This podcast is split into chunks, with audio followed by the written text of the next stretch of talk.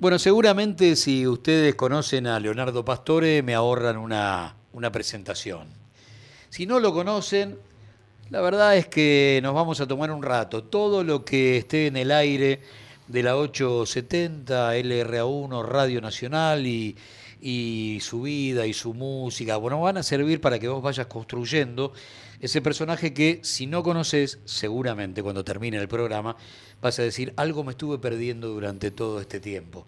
Bien vale la pena meterme en la vida de, de este cantante que como decíamos hace un rato, fuera de micrófono, es algo así como una extraña suma de las partes. Pero antes de seguir con este prólogo, empecemos a hablar con Leonardo para que, como te decía, vas a ir descubriéndolo, si no lo conoces y vas a recordarlo, si seguramente alguna vez te topaste con su música. Leo, ¿cómo va? ¿Cómo estás, querido Gustavo? Bien, muy bien. Un placer, ¿eh? No, gracias por, por, este, por este rato largo, donde vamos a no solamente gozar de tu música, sino que nos cuentes cómo se llega a esa música. Yo estoy absolutamente convencido que ningún cantante es eh, arriba del escenario una suerte de, de, cosa, qué sé yo, cómo decir, de casualidad con relación al tipo Ajá. que está abajo del escenario. Y que hay una especie de comunión perfecta, no se da en todos los casos, pero sí en la mayoría, entre el tipo que está abajo del escenario y el que está arriba.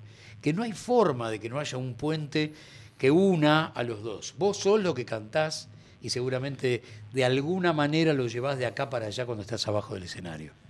Pero qué buena síntesis, maestro. A ver, ¿es así? No, sí es así. Muy bien. O trato de serlo, por lo menos. Bueno. Porque par- partimos de la base que yo canto lo que siento. Sí. No canto por un compromiso de que tengo que cantar tal obra o tal autor o o porque me dicen tenés que cantar esto. De hecho, hay muchas cosas de mi vida que no las canté y siempre canto y voy por el rumbo que me interesa a mí, que yo lo, lo siento. Sí.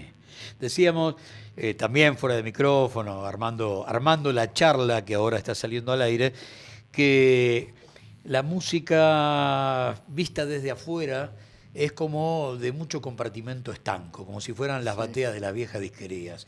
O sos esto o sos lo otro, Sí. pero no hay mixtura. Y sin embargo vos en ese sentido sos un, un cultor de esa mixtura permanente. Sí, quizás sea porque yo, eh, por un lado, yo quiero ser como lo era antes, se le denominaba, denominaba el cantor nacional, ¿no? Sí.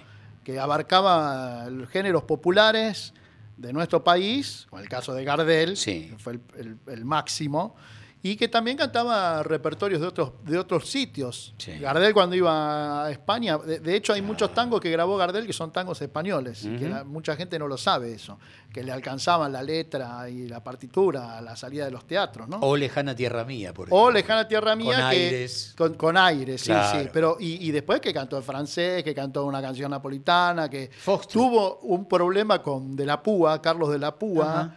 Que eran amigos, y en el diario Crítica le hizo justamente una crítica muy, muy eh, agresiva, muy, Sí. muy enojado De la Púa porque se había animado a cantar Gardel una canción napolitana. Y entonces estaba como decepcionado. No se daba cuenta de la púa que él, Gardel, tenía la, eh, otra, men- otra mente, ¿no? Sí. Porque hoy en día un poco está que se mezclan los géneros o que por lo menos se intenta eso. Bueno, eso por un lado. Y por el otro, yo creo que tiene que ver con cómo yo me crié.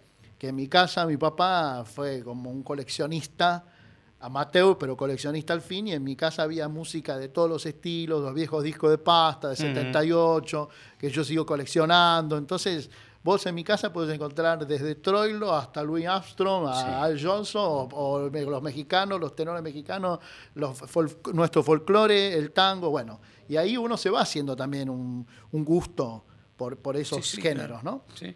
¿Gardel entra en tu vida por el viejo? Sí, Eh. sí, de los primeros. sí. Ya cuando tenía ocho años, yo ya escuchaba a Gardel con mi papá, escuchaba a los grandes tenores, escuchaba, como te digo, a los cantantes de todos los estilos, pero Gardel era una cosa... Además, él, como era tan gardeliano, y me hizo así a mí gardeliano también, no solamente me, me hacía escuchar los discos, sino que me contaba las historias que había detrás de ese tema o alguna historia de Gardel. Entonces yo me estaba me hacía toda la película de lo que era. Y no te olvides, yo tengo voy a cumplir 50 este Sí. año. Yo cuando tenía 8 años, hace ya un tiempo, había 3, 4 canales nada más. ¿no? Exactamente. Y, Todos de aire. Y esperábamos, todos de aire, y esperaba yo todos los aniversarios de, Para de los- Gardel para, para ver junio, alguna película. No existía YouTube, no existía nada. y Sí, entonces, señor. eh, pero era, era lindo eso también. Sí. No sé, eh, había un aniversario de, el de Medellín Claro. o un aniversario de- del cumpleaños y ahí estaba aquel programa Función Privada, Sí, viste, con. Ber- lo- Rómulo Berruti y pasaban el documental de Gardel con las guitarras o algo, el día que me quieras. Sí, sí. Terminaban pasando el funeral, que está eso también Sí, filmado. sí, claro. Y bueno, entonces para mí yo me fui eh, haciendo muy gardeliano. Por supuesto, en un momento dije, ah, pero mira, está Charlo, Agustín Magaldi, Eh. Corsini, las cancionistas, la que se le llamaba las cancionistas antes, Exacto. Ada Falcón, Mercedes Simone, todos los, todos Sí, los grandes, sí, sí, ¿no? sí. Eh, pero bueno, Gardel tiene un, un lugar especial. Sí. A ver, citaste a ese cantor popular que salía de, de los límites de la República Argentina, que estaba buscando siempre eh, condimentos populares, porque fíjate vos recién, eh, cantaba can- canzonetas napolitanas. Sí. No debe Sí. haber sido casual la mirada hacia el sur, Claro. eh, haberse quedado El abasto. el abasto, obviamente. amigos italianos. ¿no? Hablábamos recién de Lejana Tierra Mía y Sí. cuando uno va a, a la película es bajar a la bodega del barco, juntarse Sí. con el pueblo, Sí. ¿no? El tipo Él el- está en primera. El hombre, claro, él está en primera y baja a juntarse con tercera. el pueblo. Sí. Exactamente. Pero además es el inventor del videoclip con los cortos de Morera, Sí. ¿no? Eh, también en eso eh, el tipo eh, pone primera y se adelanta un montón a, a todo el mundo. eh, y ni hablar de el que se reinventa de, de la mano de Lepera a través de las películas y Hollywood, con una proyección Sí. que eh, nada más que Medellín pudo frenar. También tuvo el objetivo del cine. Exactamente. Él pensó ya en el cine eh, para de ahí, viste, hacer una bajada de su imagen, de su música sobre todo, Sí. y de, de- de alcanzar ciertos lugares que él estaba buscando y vaya que lo logró, porque él cuando estaba en la última gira, eh, los lugares que visitó era un recibimiento extraordinario de la gente. En Venezuela había 100.000 personas Sí. esperándolo. Cerrás los ojos y te ves cantando por primera vez a Gardel, ¿en qué lugar y qué? Bueno, eh, justamente puede ser algo de esto que hablamos Dale. recién. En el Café Tortoni, Uy. cuando tenía ocho años más o menos. Ocho años en el Café Tortoni. Lejana tierra mía, bajo tu cielo, bajo tu cielo. Quiero morirme un día con tu consuelo, con tu consuelo. Y oír el canto de oro de tu campana que siempre añoro. No sé si al contemplarte, al regresar, sabré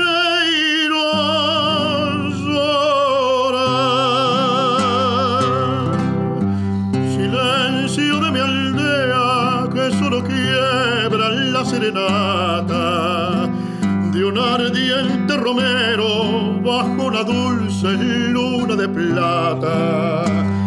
En un balcón florido se oyó el murmullo de un juramento que la brisa llevó con el rumor de otras cuitas de amor. Siempre está el balcón con su flor estás, faltas tú, oh mi amor. Lejana tierra mía de mis amores, como te nombro en mil noches sin sueños, con las pupilas llenas de asombros. Dime, estrellita mía, que no son vanas mis esperanzas. Bien sabes tú que pronto he de volver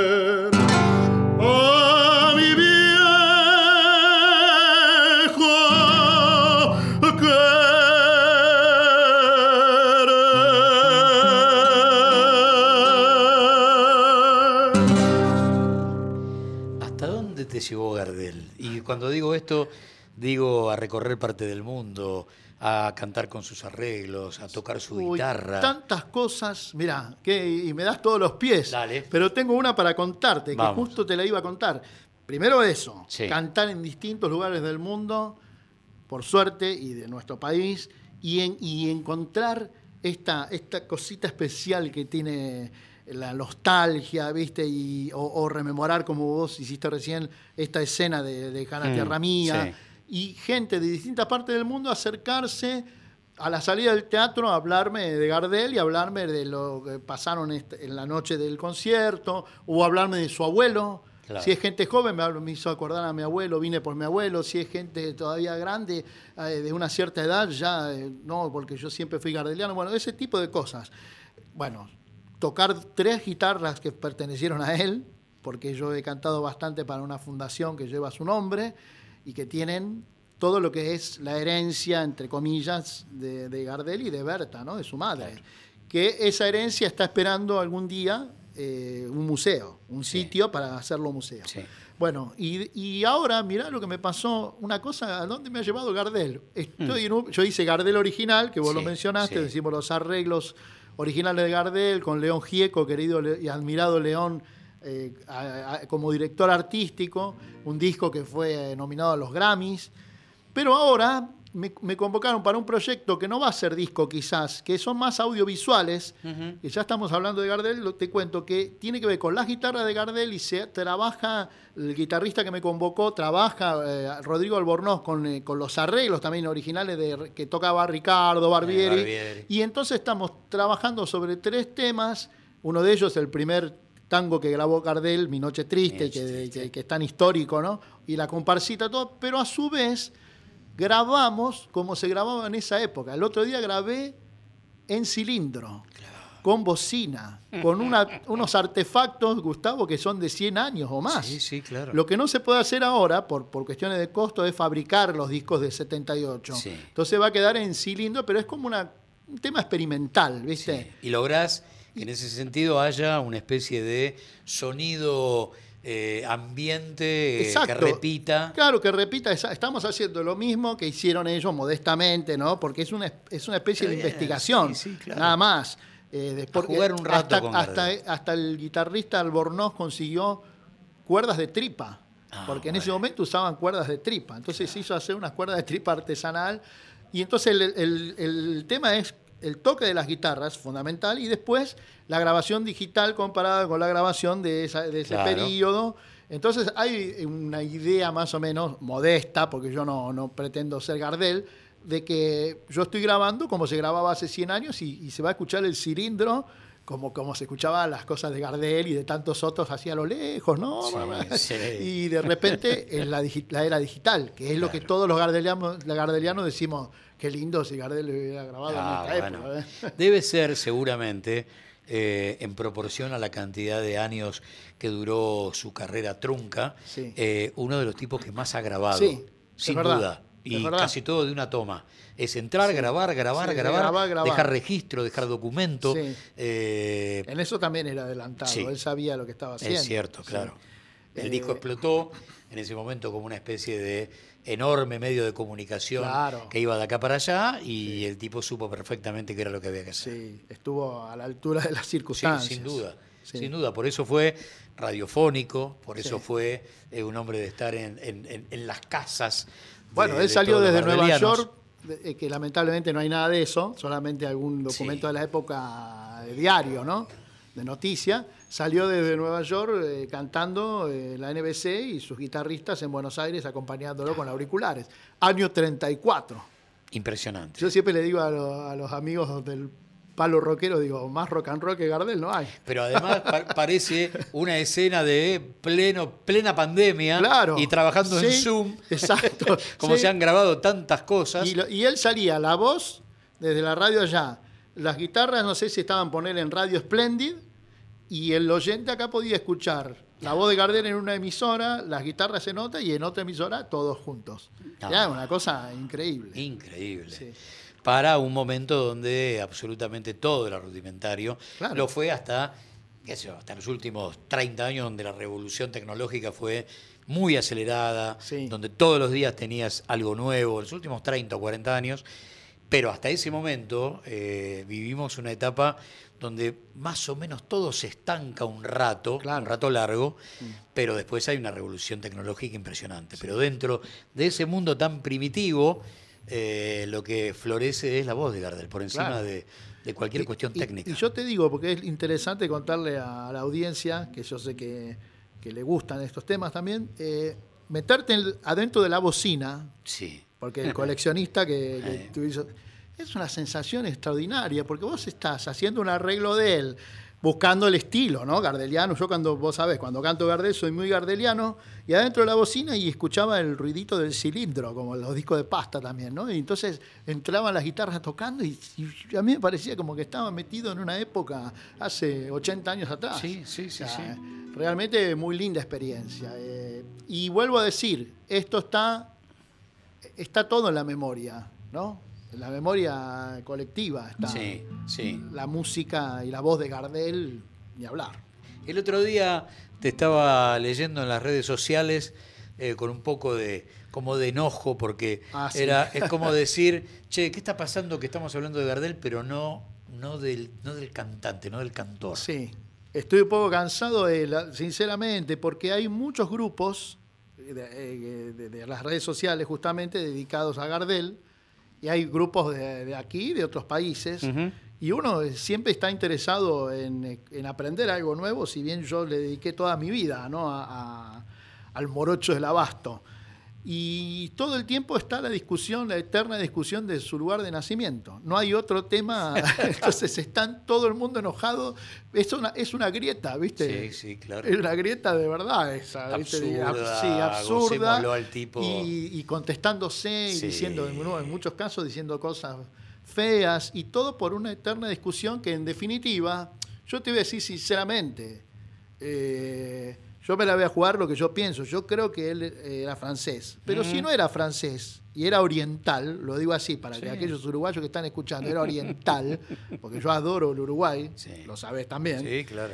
Eh, no sé si es lo más importante eso. No. Lo- eh, ni siquiera si, si es francés, si es uruguayo. El, de hecho, él también se nacionalizó argentino. Entonces, es una discusión absurda. Yo creo que Gardel era parisino en París, montevideano en Montevideo, porteño en Buenos Aires, bueno, y, y así. Y, y- y lo más importante es su arte. Eh, Sí. Yo te contaba lo de la NBC, y lo de que hizo en el 34. Y en ese mismo año, cuando él empezó a cantar en la la NBC, hay registros eh, de libros, ¿no? De Sí. Terry Tucci, que era el arreglador y el que estaba ahí, que con- cuenta que Gardel manda a grabar una de sus audiciones radiales para escucharse, para ver con. porque él había cantado acá con Canaro, con alguna orquesta, pero esta era una orquesta más grande y él no estaba muy acostumbrado a eso. Entonces él manda a grabar un acetato, imagínate, ¿no? Sí, a la sí. radio manda a grabar un acetato para poder escucharse y entonces ahí hay una gran discusión con lo con Terry Tucci, con, con Lepera, con todos. y, no, porque esto tiene que ser así, o sea, bueno, yo me pregunto dónde está ese acetato y por qué no se ocupan, porque también en estas discusiones hay gente que está, es investigadora, ¿no? Sí, sí. ¿Por qué no se ocupan en lugar de verlo dónde nació, si no se puede encontrar un registro fonográfico de Gardel en radio, Ujú. cantando en radio? Porque en esa época, en Estados Unidos, hasta en muchos casos, como acá en la Argentina, había público en vivo. Sí. Eh, y bueno, pero bueno, la- el tema se desvía mucho. Yo no digo que no se hable del tema, pero no puede ser el único tema. No puede ser el único Podés hacer tema. la prueba, ¿eh? entrar con un grupo garde- algún grupo gardeliano y yo te aseguro Menos- que te vas a encontrar con ese con esa cuestión. A esta altura del partido llevamos kilómetros de, de discusión, Sí. miles de kilómetros. Ya está, listo. Y lo mejor por ahí es esa discusión no saldada y entregada a la eternidad como una discusión no saldada. A esta altura ya Claro. no hay forma de saldarla y serán todas hipótesis y déjalo. El tipo es otra cosa, Sí. si querés. Eh, vam- Vamos a inventar una nueva nacionalidad que tiene que ver con su música, con el arte, con las fronteras invisibles de la cultura, con lo que vos quieras. Sí. Ahora, hay algo en él que no deja de ser una especie de estatua rioplatense donde esté parado. Exacto, exacto, eso sí. Además, cualquier uruguayo, cualquier argentino afuera y escucha la voz de Gardel y escúchame. Hay una, hay una historia, la estuvimos contando en el verano, y mira, ahora que hablamos de uruguayos y argentinos, se juega la final de los Juegos Olímpicos del 28, El ¿no? 28, en sí. Ámsterdam. Argentina-Uruguay. Primer partido, empate, hay que ir a un segundo partido y gana, gana Uruguay. Pero los dos partidos fueron muy chivos, muy chivos, muy chivos. Se raspó mucho, mucho, mucho. La cosa terminó mal. Era un clásico, era el clásico del fútbol mundial, ¿no? Entonces, cuando tienen que volver, primero era a París en tren y de ahí en barco. Un solo tren, pero en vagones muy separados, muy separados las dos delegaciones. Sí. Pero van a estar un día en París y se entera Gardel que está en París. Y entonces los invita sin que sepan a las dos delegaciones a cenar. Y cuando llegan se encuentran los tipos. Claro. Pero está Gardel, Está Gardel. que es el factor, el puente de, de unión. Y genera que en las mesas un argentino, un uruguayo, un argentino, un uruguayo, un argentino, un Extraordinario. uruguayo. Muy bien. Y resulta que en una mesa están el negro Andrade, que era Gardel, era el Gardel de la selección uruguaya, un, un- un- un viejo amor de Josephine Baker, el negro Andrade, que era una especie de, de- de- de himno de- del fútbol, que después se queda jugando en París. Bueno, el negro Andrade se había raspado bastante con, con el Mumu Orsi, win izquierdo de, de Independiente. Pero el Mumu Orsi era violinista, que es uno de los datos de esta historia. Mirá. Muy bien. Están en la mesa y Andrade le dice a Orsi, che, ¿por qué me pegaste tanto? Entonces Orsi le va a contar, le va, intenta armar una respuesta y en ese momento Gardel lo llama, Mumo, vení al escenario. Bueno, ahora, ahora vengo, negro. Y va al escenario. Mumo, vos sos violinista. Vos toca, sumate al grupo y yo canto. Claro. Y Mumo dice, pero no traje el violín. Y se escucha de una mesa lejana, yo tengo uno, yo soy violinista de la Sinfónica de París. Mirá. Acá tengo mi Stradivarius. No. Le alcanzan el Stradivarius. Mumo no entiende porque está tocando con sus manos algo que, que es oro en polvo, ¿no?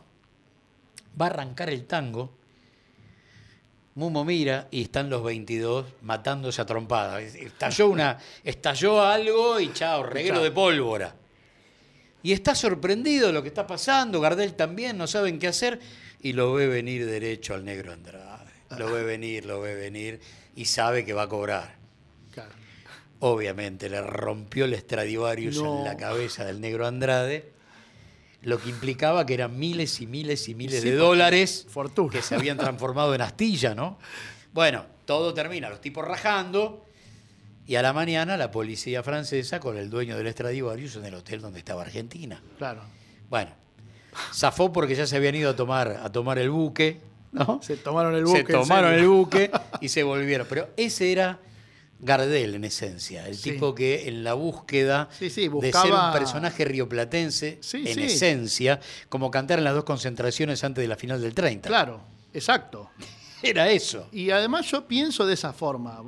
Lo sabes muy bien y yo sabés que tengo discos y homenajes a Citarrosa, adoro mucho la- la- el canto popular uruguayo, tengo muchos amigos orientales. Me pasó algo que viene al caso también, cortito te lo digo, y perdón que lo personalice, Sí. pero también yo estaba en la 18 de allá en Uruguay, la Sí. 18 de julio, caminando con Malagoli, que íbamos a tocar allá, un homenaje a Cita Rosa, y me, me senté a tomar un café y en un lugar, no me acuerdo el nombre, pero un bar muy antiguo, la 18, que tiene un busto precioso de Gardel. Te acabo de decir que en mi opinión, en mi opinión, de- Sí. de desconocedor, para mí nació en Toulouse. Quizás los, los de la teoría de Tacuarembó me digan, vos no sabes nada, ¿viste? No te, te- regalar libros. Yo te digo lo que yo creo, pero no estoy diciendo sí o sí que, que fue así. No me interesa la discusión. Sí. Entonces yo estaba ahí com- como persona que piensa eso y veo un busto de Gardel, como lo pude haber visto en Rosario o, en, o en Medellín o en Barcelona, y me saco una foto. Bueno, me hicieron todo un scratch en las redes acusándome de que avalo la teoría Eh, uruguaya, porque me hizo una... Entonces, hasta ese punto llega. Sí. Y el tema es que no se habla de lo otro. Lo que nosotros creo, yo desde mi lugar artístico y, y otra gente desde otro lugar, quizás también de difusión, si tienen una página ¿no? Para difundir, no, no piensan que hay mucha gente joven que se va a acercar por Gardel Sí, claro. y que quieren saber de- del arte, Claro, de la Gardel música, del artista, de- de- y, y- y resulta que se encuentran cuatro o cinco personas, Sí. 10, 20, no sé lo que sea, Sí. discutiendo y peleando, ¿no? Tuve el, el honor de compartir con vos, con Hernán, algunos escenarios donde intentábamos contar parte de la historia argentina contemporánea a través de algunos tangos. Qué lindo eso. Eh, lo que implica meterse en la voz de Gardel, en este caso, porque hacíamos Aquaforte, PAM, Claro, ¿no? al pie Eh, de la Santa Cruz. Al pie de la Santa Cruz, Sí. que es la ley de residencia, ¿no? Eh, pero a su vez, en los autores, en los poetas, en esa Claro. necesidad que tuvieron de cantarle a la misiadura, al viejo Sí. verde que gasta su dinero emborrachando Sí. a, a Lulú con su champán y que le negó el aumento a un pobre obrero, ¿no? Sí. Que le pidió un pedazo más de pan. Ese, ese retrato de, de la crisis del 29, eh, ese retrato de- del tipo que calzó la barreta dispuesto a robar, ¿no? Claro. Eh, o eh, el tipo del pie de la Santa Cruz, que no, no es otro que, que el Miguel Cané, que era algo más que el autor cándido de Juvenilla, Sí. sino el tipo que arma esa ley para que esencialmente anarquistas y socialistas los metemos dentro del barco y a casa, y se acabó y nos libramos de esta locura, ¿no? Pero hay una forma de documentar quiénes fuimos a través Claro. de esos tangos. Claro. No solamente hay una cosa paisajística, si querés, que te No, pinta no. Buenos Aires o al amor, sino también hay un documento muy fuerte. Y a través de la voz de él, como de otros, ¿no? Como Magaldi y tantos otros. claro. Pero digo, ese es un tema interesante a abordar. Claro. A mí me da la sensación que cuando lo hacía él, epa, pará, ¿qué está cantando Gardel? Claro. Gardel me está diciendo esto, uh, Sí. Acá hay algo, Algo acá hay algo fuerte. Sí. Aunque sea una estrofita, ¿cuál de esos tres te... te- Me encantan los tres, pero A ver uno, eh, dale. uno de que hicimos Declara la Oh. huelga, hay hambre en las casas, es mucho el trabajo y poco el jornal. Y en ese entrevero de lucha sangrienta se venga de un hombre la ley patronal. Los viejos no saben que lo condenaron, pues miente piadosa su pobre mujer. Quizás un milagro le lleve el indulto y vuelva a su casa la dicha de ayer. Mientras tanto, al pie de la Santa Cruz, una anciana desolada, llorando implora Jesús por tus carnes que son santas, por tu pena y mi dolor. Ten piedad de nuestro Hijo, protégelo, Señor. Y el anciano que no sabe ya rezar, con acento tembloroso, también protesta la paz. Qué mal te hicimos nosotros para darnos tanto dolor. Ten piedad de nuestro hijo, protégelo, Señor.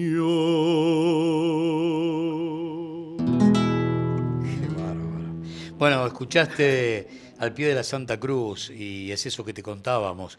Es Miguel Cané, la ley de residencia, es el principio de un siglo XX que va a mostrar y la consolidación del movimiento obrero argentino, nacido sobre finales del siglo XIX, que está buscando en esas ideas anarquistas y socialistas cómo salir de la explotación laboral, cómo empezar a edificar la- las primeras leyes obreras que van a llegar en cuentagotas y que después van a revolucionar la Argentina a partir de la década del 40. Pero esa, esa, esa madre llorando o rezando al pie de la Santa Cruz es la que le está pidiendo a Dios eh, no me lo mandes lejos de, de casa, porque ya sé lo que viene. Viene el grillete Sí. y otra vez al tipo con un destino incierto, porque no hay libertad en esa Argentina del primer centenario con, estadio de- con estado de sitio. Esa pintura, este, este tango, estos tres minutos nada Sí. más, por ahí menos, nos llevaron hasta un lugar, pero con un documento tan exacto que yo insisto, encima cantado por Gardel, Gardel. como la garantía. Claro. Si el tipo lo dice, Sí, por algo será. es verdad. Y por algo estos tangos luego fueron prohibidos, ¿no? Exactamente. Sí, sí, Porque bueno. Pan, Ah. yo, no, yo no sé si no lo cantó también Rivero, eh, eran prohibidos o les Sí. cambiaban el texto, con suerte, les Sí. cambiaban el texto. Y bueno. eh, sí, o, o Aquaforte. es- o Yo tengo una pequeña anécdota periodística.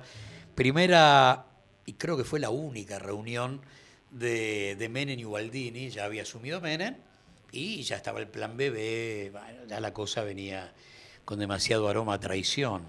Y entonces, Ubaldini cuando sale, no tiene muchas ganas de hablar, y tira una frase que generó que la mitad del dial saliera a buscar, bueno, ¿de qué está hablando el tipo? Claro. Entonces le, le dice, ¿qué le dijo a, a Menem? Que escucha Cuaforte. Y se fue.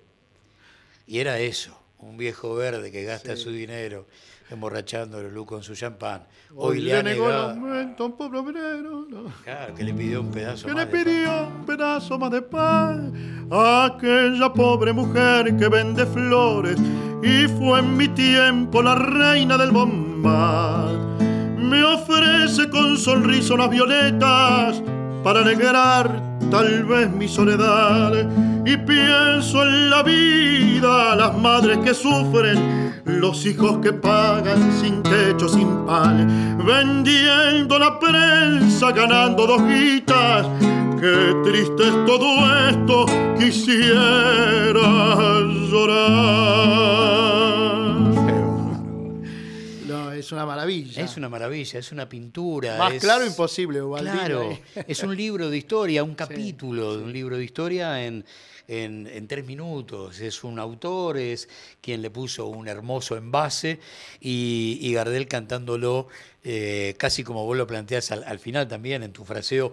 eh, Gardel tenía una forma hasta de llorar, Sí. ¿no? de mostrar en, eh, Y después con la voz déjame- temblorosa. Sí, déjame ser justo, históricamente, que yo sé Sí, que vos vas a compartir. dale. Por algo, Magaldi Eh, también bueno. tenía el público que tenía. Sí, claro. Porque él cantaba Sí, a los más sí, desamparados. no cabe duda. Y, y- Ese eclipse, ¿no? Medio, medio Sí, raro. de hecho el Aquaforte creo que fue primero Magaldi. Ah, Me acordé mirá. por eso, porque Magaldi fue el primero que lo, que lo grabó. Claro. Y Gardel lo grabó dos años después. Pero sí, tenía también mucha, hay un yo ese tango no lo canto, pero búsquenlo, Sí. búsquenlo como les dijo a Ubaldini, Sí.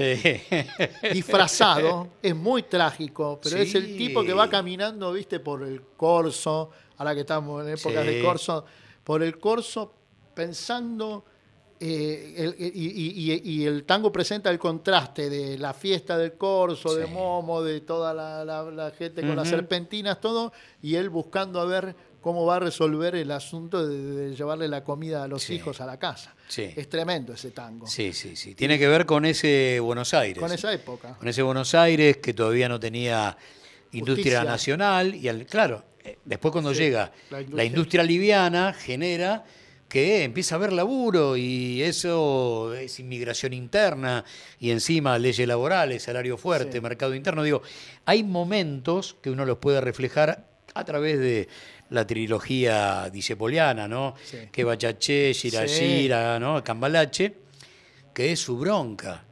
Ahora, da la sensación, y esto por ahí, qué sé yo, es muy mío, pero hay un momento donde lo del bolsillo se solucionó. Y entonces me pongo metafísico, ¿dónde estará Dios? Claro. ¿Dónde estaba Dios cuando te fuiste? Sí. Ya, Ya ya, está. apuntó Yo ya voy por otro lado. Claro, por otro lado, Pero sí. cuando tuve que decir lo que tenía que decir, Lo dije. ¿cómo? Sí. Con todas las letras. Eh, por lo buena tanto, hora, después ya dedicaron a. Porque Sin ya duda. había pasado esa, esa realidad. algo había pasado, hecho. había que cantarle Sí. otra cosa. Ya no era, no era necesario documentar eso y podíamos mirar para adentro y hablarle al hombre, a la mujer, al amor, a lo que a lo que pida, a Dios, Sí. a Dios, ¿no? Este, uno lo encuentra mucho en ese discípulo a través de eh, las Cronología estaciones. de sus- de sus claro, a obras, través de las obra. Bueno, eh, Gardel no llega a la etapa de, De de la uno. segunda estación, Sí. pero sí llega a, a Sí. Gira Gira Claro. y a los cortos de Morera, donde están los dos. Sí. ¿no? haciendo un balance del tango. Y ese, donde sí. le dice, ¿y esto qué? Y un hombre que a los 40 años descubre casi cómo es la condición humana. Y es una Pero tragedia. dice cosas amargas. ¿Y qué querés que diga? Si a los 40 años descubrió eso, justamente, que había lobos a, a su alrededor. ¿Qué pasó después de Gardel los 8 años y Ertoltoni? ¿Cómo siguió? Bueno, no, mucho tiempo dedicado también a lo que es nuestra música popular. No sé, yo siempre me dejé llevar por lo que te dije al inicio, que es el sentimiento que yo tengo con una obra, Sí, ¿no? Eh, puede haber eh, obras muy reconocidas o famosas que si yo no las siento no, no me da de interpretarlas. A mí me gustan, yo siempre dije eso, yo canto para mí en principio, Eh. para disfrutar y tratar de transmitir, viste, musicalmente lo que uno siente o, o de repente uno está cantando y se encuentra con algo distinto en una obra que cantó miles de veces porque no la había pensado por ese lado y entonces disfrutás en eso, ¿no? No, no se me entienda que disfruto de mí mismo, sino de, que, de la obra, del Sí. autor, de lo que escribe. Por eso a veces a mí se me puede ir alguna palabrita, la, la memoria, viste, no es... Aparte son muchos temas, Sí, yo tengo sí, muchos claro. temas. Y me puedo equivocar y, y me enojo con eso, pero bueno, todos nos podemos equivocar. Lo que no me gusta es cuando se cambia un texto adrede. Eh. ¿viste? Porque ya el intérprete quiere superar al autor y al compositor, un texto o música, ¿no? Sí. O sea, la música uno puede variarla, hacer su arreglo, pero co- con una base eh, cercana al original. Después podés hacer arreglo. Sí. Pero el texto, la poesía, lo que el, un tipo, una mujer se tomó su tiempo para escribir y, y quiso eh, dejar asentado su sentimiento ahí. Ah, es una obra, Es, es una, una obra. obra. Entonces uno en eso tiene que, que respetarlo. sí. ¿Y cómo llegamos al canto lírico? ¿Cómo es ese paso? Bueno, en- eh, también, como te decía, en casa había esos discos de pasta, los grandes tenores, siempre me volvieron loco también, Caruso, la voz de Caruso en los discos de pasta antiguos es increíble, en todo, ¿no? Pero en los discos originales, que a su vez Caruso era ídolo de Gardel y de Magaldi y de todos esos artistas. Otro Era- enorme era cantor popular, porque en la referencia lo tenemos Sí. adentro del Teatro Colón, ponele. Sí. Pero es un Pero enorme cantor popular, claro. Fue mucho más Nos que cuesta eso. referenciarlo en función de lo que es para la memoria colectiva del argentino, lo que es esa segmentación de la música clásica. Claro, claro. Pero de él, por ejemplo, yo lo comparo con, mirá con quién lo voy a comparar, con el caso, por ejemplo, de, de Diego. Ajá. ¿Por qué? Caruso, para que vos te des idea de lo que fue la infancia de él en Nápoles, Sí. muy humilde, muy humilde. Cuando ya era muy famoso en- y cantaba en el Metropolitan Opera House de Nueva York y era el rey y vivía en, en uno de los hoteles más importantes, en lugar de vivir en, no sé, en una casa, todo, ten- él vivía en un hotel, era todo de él el hotel, ¿viste? La las habitaciones, la familia, la hija. Y Caruso decía, siempre recuerdo a Nápoles, cuando abrías un melón y, y comías y te lavaba las manos y la cara al mismo tiempo. Con eso te digo todo. Una frase extraordinaria, ¿no? Un tipo que supo siempre de dónde vino y la cantidad de dinero que ha dado ese hombre en ayuda a... pero gente que él venía acá al Hotel Plaza, Sí. famoso Hotel Plaza, ¿no? De retiro, que ahí donde se hospedaban las grandes estrellas de la época. Te hablo del año 15 Ujú. y cantidad de cartas pidiéndole ayuda económica, situaciones, todo porque se lo sabía un, un ser humano excelente, ¿no? Eh, y él sabía muy bien de dónde venía, ¿no? Entonces, y llegó a lo máximo. Fue el referente máximo de, de la cuerda de tenor y de la ópera hasta que apareció, apareció María Callas, ¿no? Que también hizo otra, Eh, bueno. otra bisagra, pero... Sí, claro. Bueno, y yo, lo, perdóname, lo relaciono mucho. Sí. Me imagino un joven Gardel que lo pudo haber visto en el, en el Colón quizás, porque vino en el 15 del 17 y antes eh, también en el Teatro de la Ópera. Y un joven Gardel, bueno, se cruzaron ellos también en un barco con Razano, ¿no? Eh, teniéndolo como ídolo a este hombre que, que con su voz inundó el mundo, que fue también como el caso de Gardel, su voz fue muy fonográfica. Lo hablábamos con este coleccionista el otro día, fue muy fonográfica. Hay voces que en el disco van y otras que no. Y la voz de Caruso atrapó a todos los sitios. Sí. Entonces, eh, eso va de la mano con la persona, con lo que era él como ser humano. Y, pero a- al hecho de materializarlo, ¿cuándo aparece eso de subo ahora a un escenario? Ah, sí, Y- perdóname. y me fui meto por las- con Caruso, Vos sabés por que yo hablando me voy por las No, ramas. dale, ¿no? dale, dale. No, eh, yo en casa escuchaba esos discos y quería ca- cantar y tararear. Eh. Aparte tengo sangre italiana, entonces quería cantar también las canzonetas. Bueno, todos los grandes, Gi- Beniamino Gilli, Eh. Caruso, Tito Schipa, todos, ¿no? Eh, y entonces me ponía a cantar y se me rompía la voz. Y porque quería cantar una- un registro agudo Ah, había que, no que estaba, y- que no claro. estaba Muy trabajado. Una, una me salía la otra no, ¿viste? Y entonces empezó el tema de, bueno, tengo que buscarle esto, de estudiar esta parte, la parte del tenor, y ahí me fui metiendo de a poco, estudiar, a, la- a trabajar la voz, a trabajar técnicamente, y empecé a, a meterlo, me echarlo en los recitales. O sea, yo hacía recitales o conciertos de tango y a lo último decía, bueno, ahora voy a cantar tres o cuatro canzonetas, o, y era una- un efecto muy lindo ese. Sí, Y en el público, mi querido Gustavo, había un amigo que queremos mucho, sí, que claro. es Víctor Hugo, Sí. lo adoramos, que un grupo que estaba con Víctor Hugo, puedo nombrar a Boris Laurex, también que es de la casa, eh, varios amigos más que también iban a la ópera. No, pero Leonardo tiene que cantar ópera, Leonardo tiene que cantar ópera, pero yo cantaba así en los recitales.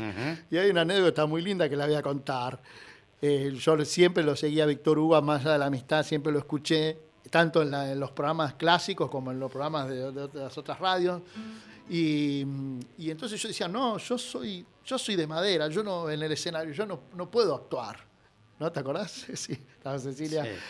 Y no puedo actuar yo, yo canto nada más. Y entonces eh, empecé a cantar en las óperas y de a poco me fui pisando el escenario, porque claro, el artista de, ópera eh, se forma en todos los aspectos, en el campo Sí, sí, claro. musical, en el campo vocal Sí. y también en el escénico. escénico, Pero claro. como yo nunca había cantado y siempre cantaba con la guitarra, entonces yo decía, no.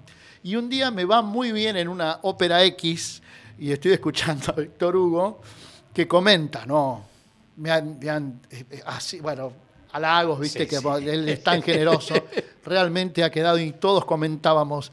Y él no quería cantar ópera, bueno, es cierto, era de madera un poco, dice. pero se largó. Y yo digo, y sí, es verdad, ¿viste? Eh, bueno, también te digo, hay un, un tema que pertenece a una élite, a una cierta élite, o perteneció al Sí, principio del siglo sí, XX más. sí. Con el tiempo eso se fue perdiendo. El fanático de la ópera es como el que va a la cancha de fútbol también, sobre todo en la parte del paraíso. Claro. Yo he estado en todos los lugares de los teatros y están como locos. Cuando hay un artista que los supera, pueden gritar 10 horas como si saliera, no sé, el Napoli o cualquier Boca o River. ¿viste? Eh, Entonces, ese tipo es muy valioso porque es un conocedor nato de- del- como espectador, ¿no? Sí. Y a qué voy también con esto, que cuando uno va entrando en los distintos campos, te emocionan ciertas cosas que las encontrás sin, sin buscarlas. Te voy a citar un ejemplo. A ver. Cosas que escuché de Verdi, Sí. o de óperas de Verdi, o de Puccini, que de repente me suena de algún tango, de aquellos, Mm. ¿entendés? Como que los compositores Eh, claro. también fueron influenciados. Además porque por estos gran grandes. parte de los pianistas y sobre todo los violinistas Sí. venían de formación clásica. Clásica, claro. Después era, era el tango Claro. este, porque para vivir o porque es mi nueva pasión. Pero Claro, la mi nueva formación, pasión, la formación era clásica, claro. Claro. Entonces, hay algo que ahí uno dice, no hay música clásica o música Mm, popular, hay es música, música. hay música. Música buena, ¿no? Sí, sí, sí, sí, sí. Pero me parece que va por ese lado la cosa. Y a ver, para quien este, no tiene tu, tu, tu lado B, vamos a dar vuelta al simple, y nunca escuchó a, a Leonardo Pastore, eh, qué sé yo, en, en La Pilcha de Caruso, por ejemplo. No, me muero, A muero, ver. Te voy a cantar un poquito de la canción napolitana que justamente gusta mucho a Víctor. Hugo y que es un tango. Es una canción napolitana, pero también hay una relación ahí entre el tango y la canción napolitana. Las Ujú. historias, lo que cuentan, ¿viste? La Sí. madre, el, Ah. el- la- el desamor, este, el lugar, el terruño. Sí. Dici d'angella sta compagnia vostra che giù perduto sogno e fantasia che penso sempre che tutta vita mia l'inciu volesse dicere, ma non lo saccio di. Ah, voglio bene, ah, voglio ben assai, dici d'ancello voglio, can l'umascior d'omaio.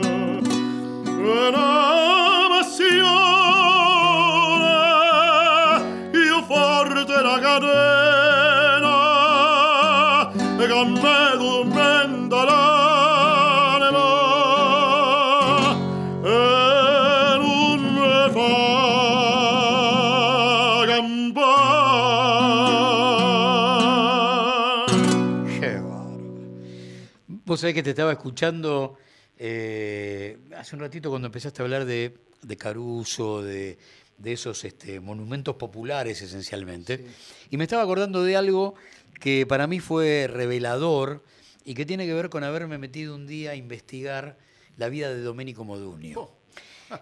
Te encontrás ahí con el personaje que conoces, el Forexport, ¿sí? Sí. Volare, el recuerdo de mi infancia, el tipo que viene a cantar acá el jingle de Bordolino, Sí, sí, sí. eh, tantos éxitos, San Remo.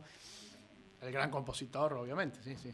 Pero cuando empezás a meterte en sus orígenes y encontrás al tipo que cantaba en dialecto, Claro. nacido en un pueblito muy cerca de Sicilia, y le cantaba al campesino, le cantaba al minero, Claro. uy, pará, acá hay algo que me perdí. Hay algo que alguien quiso que yo no escuche. Y quedo muy lejos de todo eso. Y llego a un tema que se llama mala raza. Ajá. Vos decís, a ver, pará, pará, ¿qué hay acá? Y entonces es un obrero que le habla a un Cristo en una plaza, una madrugada, están solos, mano a mano, y él le pide a Cristo, dame una solución porque me explotan, porque esto, por... y yo Tremendo. digo, pará. Y Cristo le contesta algo así como, no sé si me voy a acordar de memoria el estribillo, pero es, agarra un palo y apretá los dientes. Ese tipo está oculto para nosotros Claro, no existe para nosotros. Existe de volar y para acá. claro. Ya está. Del tipo que copa el mercado este, hispanoparlante, que en, en Estados Unidos no hay forma de que no lo versionen. Furor, furor en Es el furor mundo, total. sí, sí. Pero antes hay un hombre que cantó a toda la miseria de su pueblo, a la aridez de su tierra, a, ya te digo, al, al- al- al minero, a la muerte este, en el pueblo desolado que no te da otra cosa más que amargura porque no tiene sustento para al irse, a la necesidad de, de- de emigrar. ¿De dónde, de dónde quedó ese tipo? ¿Por qué, por qué alguien hizo que yo no, no, no, no lo pudiera conocer? Y es, en definitiva, la diferencia que hay, por ejemplo, con ese Cardel que estábamos recordando recién, Claro. que se dio todos los gustos de cantarle a la pelea, a la pobreza. No, y, y- y con Caruso hay un poco también. Siendo, imagínate que más en esa época, porque en esa época más. eh, Los artistas no, pero se clasificaba un poco. Ah, no, el gran tenor Caruso, viste, como intocable. Y él, con su voz increíble, imponente también, podía cantar una cancioncita napolitana. Hay una que me estaba acordando, una, eh, no la sé yo, Sí. se llama Ricordo a Nápoles. Ajá. viste, recuerdo de Nápoles, que justamente él era de ahí, tres estrofas donde él pinta a las chicas que van caminando por la calle, la pobreza, las situaciones, viste, todo así como una cuestión nostálgica, y yo creo que o la grabó él y después alguno de los cantautores napolitanos posteriores, o Giuseppe Di Stefano, que fue otro gran tenor, pero nada más, no es sole mío, viste. Entonces, eh, él también se daba el lugar de, de que, de ser el mensajero de alguna forma, Sí. ¿viste? En el- eh, con su voz increíble con la llegada que tenía, ¿no? Claro, claro. Es Eh, volver otra vez, volver a, a ese momento. Claro. ¿no? ¿No? Volver a ese momento. Eh, y es muy importante la defensa de, de los que no tienen voz a través del tipo que es la voz. Claro. Ahí es donde va, bueno, pará, Sí. pará. Pará porque acá hay algo que está pasando que, que obviamente es, es muy interesante. Es el hombre que se adueñó de la voz y que se hace cargo de los que no tienen voz, aunque Exacto. sea un ratito en tres minutos. Hablando de eso, ¿quién es Citarrosa Oh, en, en bueno. tu corazón, en tu música? Me voy a amigar con los, con los uruguayos orientales por lo de Gardel. No, para mí, bueno, te voy a sintetizar en una frase que yo siempre digo. Si Gardel es uruguayo, se sabe, bárbaro. Pero el más grande cantor oriental es Alfredo Citarrosa. Mirá, No hay nadie que haya representado eh, la cultura del Uruguay como él. el fraseo, el decir. El fraseo, el decir, el primero que cantó realmente a la uruguaya, o sea, estaba, había otros artistas, pero que también cantó eh, las desventuras y situaciones y, y- y- porque antes había artistas folclóricos, me, me viene Amalia de la Vega, viste que eran extraordinarios, ¿no? Pero él Sí. es el primero que, que cantó, viste, sobre el campesino, sobre el obrero, La sobre la denuncia. situación, la denuncia de lo- del tiempo que a él le tocó vivir. Y con esa voz extraordinaria también que tenía de bajo profundo. Un tipo comprometido hasta la médula, Sí. un, un tipo que realmente yo le tengo un afecto especial. Es uno de los tipos que vos me decís, ¿te hubiese gustado conocer a, Eh, a sí, Citarrosa?". claro. Sí, Sí, totalmente. sí, sí, sí. Locutor, hombre de radio. Hombre de radio. Hombre de radio.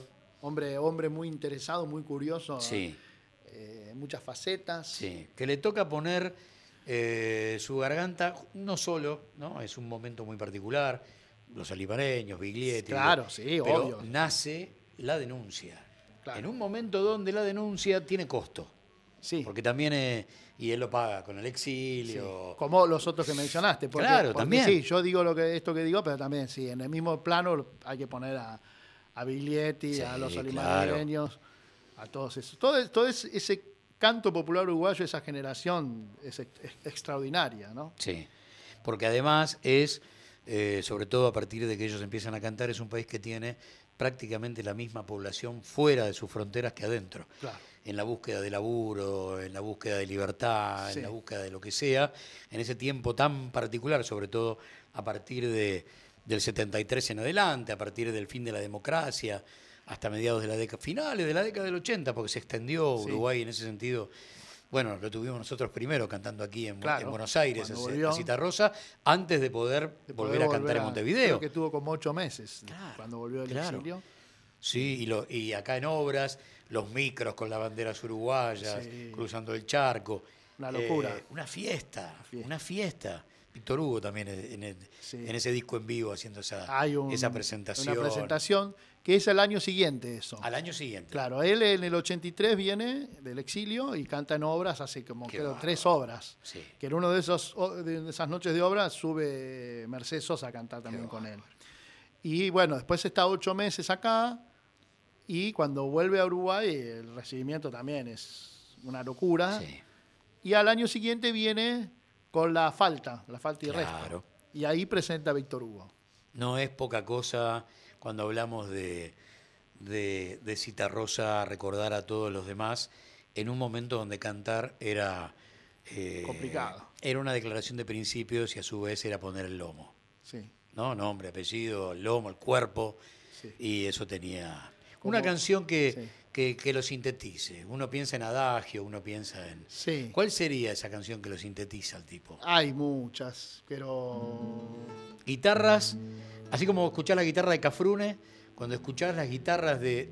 Son únicas. uno ya sabe Vos que ya sabés que sí, viene. Tengo la suerte, perdóname que me extienda, pero tengo la suerte de conocer a varios de ellos, Sí, eh, al serme, haberme hecho amigo con el tiempo y estar en contacto. Y yo les digo eh, que ellos son el toque de, Claro. de la guitarra uruguaya y que no hay nadie que pueda reemplazar eso. sí, es cierto. ¿no? Covelli, Sí. Toto Méndez, Silvio Ortega, todos que eran guitarristas de Alfredo, ¿no? Con algunos tengo más cercanía que con otros, pero pues tengo ese placer de poder charlar. Julito Corrales, Julio Corrales, que fue el último guitarrón, una persona maravillosa, que también hombre de radio, ¿eh? Ah, bueno.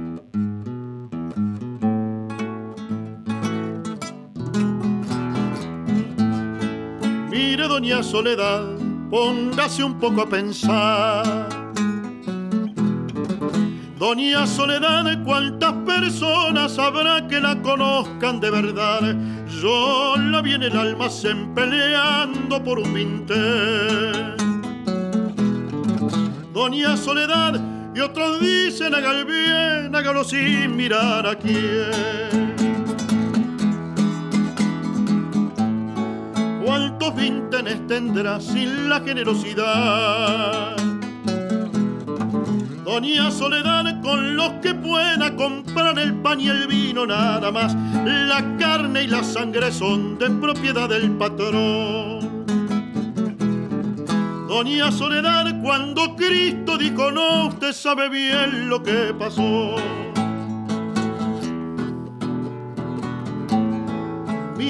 Soledad, yo le converso de más. Doña Soledad, y usted para conversar hubiera querido estudiar. Cierto que quiso querer, pero no pudo poder. Doña Soledad, porque antes de ser mujer ya tuvo que ir a trabajar. Mire, Doña Soledad, póngase un poco a pensar. Doña Soledad, ¿qué es lo que quieren decir con eso de la libertad? Usted se puede morir, eso es cuestión de salud. Pero no quiera saber lo que le cuesta un ataúd. Doña Soledad, hay que trabajar, pero hay que pensar, no se vaya a morir, la van a enterrar. Doña Soledad, hay que trabajar, pero hay que pensar, Doña Soledad.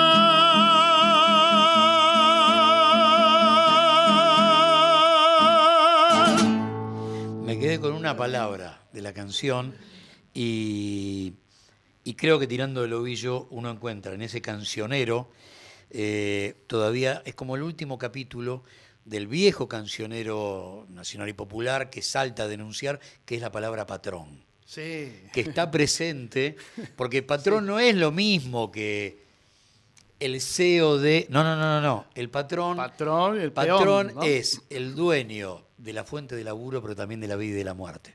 Sí. Ese es el patrón. Entonces, para estas voces, en, esta, en este tono de denuncia, Robustiano Patrón Costas. Sí, sí. No, es ese tipo. Es el, el patrón, el dueño de la vida y de la muerte, el dueño del destino. Eh, cuando ellos dicen patrón, Patrón, sí, la- rebelión ahí, sí. ¿Qué te parece? Es muy fuerte porque están denunciando. Dicen, mirá, acá lo que, lo que estamos padeciendo es que hay un tipo, yo dije Robustiano Patrón Costas, si algo no le perdona al peronismo es que a partir de su llegada un obrero me pide aumento mirándome a los ojos. Sí. Robustiano Patrón Costa. Listo. Ya Ya está. está. Porque el problema no era la guita, no lo fue nunca. El problema era la dignidad. Claro. ¿Quién te la dio?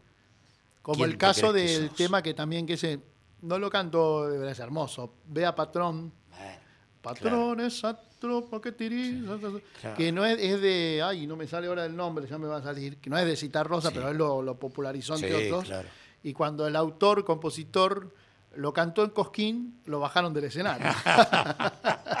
en los años 60. Sí, sí. entre la intolerancia y No y me viene saber ahora, que era el dueño es un grande, es otro grande, pero no me, no me viene ahora a la cabeza. Bueno, en ese momento es clave, los 60 es clave. Claro, los 60, Es sí. clave, es un momento planetario muy particular, con perfume a Revolución Cubana, Mayo Francés, Cordobazo, liberación de los países africanos, Vietnam, Claro. tantas cosas, Guerra Fría y, y cómo este, Washington aprieta para que vos no te vayas de, de su mandato y acá resiste el nuevo cancionero, ¿no? Mercedes, Claro, Mercedes. Matus, Armando Tejada Gómez, Sí. y empiezan a aparecer estos tipos en Uruguay que, que dan vuelta a la taba, ¿no? No, no, no cabe Cafrune duda. también. Bueno, no. Ah, sí, claro, que, ya venía, que ya venía, pero. que ya venía, que no es de nuevo cancionero, Pero que se es, puso el papá, ahí. es el papá de todos. sí, se puso ahí. De hecho, la sube a Mercedes a Cosquín, Claro. al escenario de Cosquín.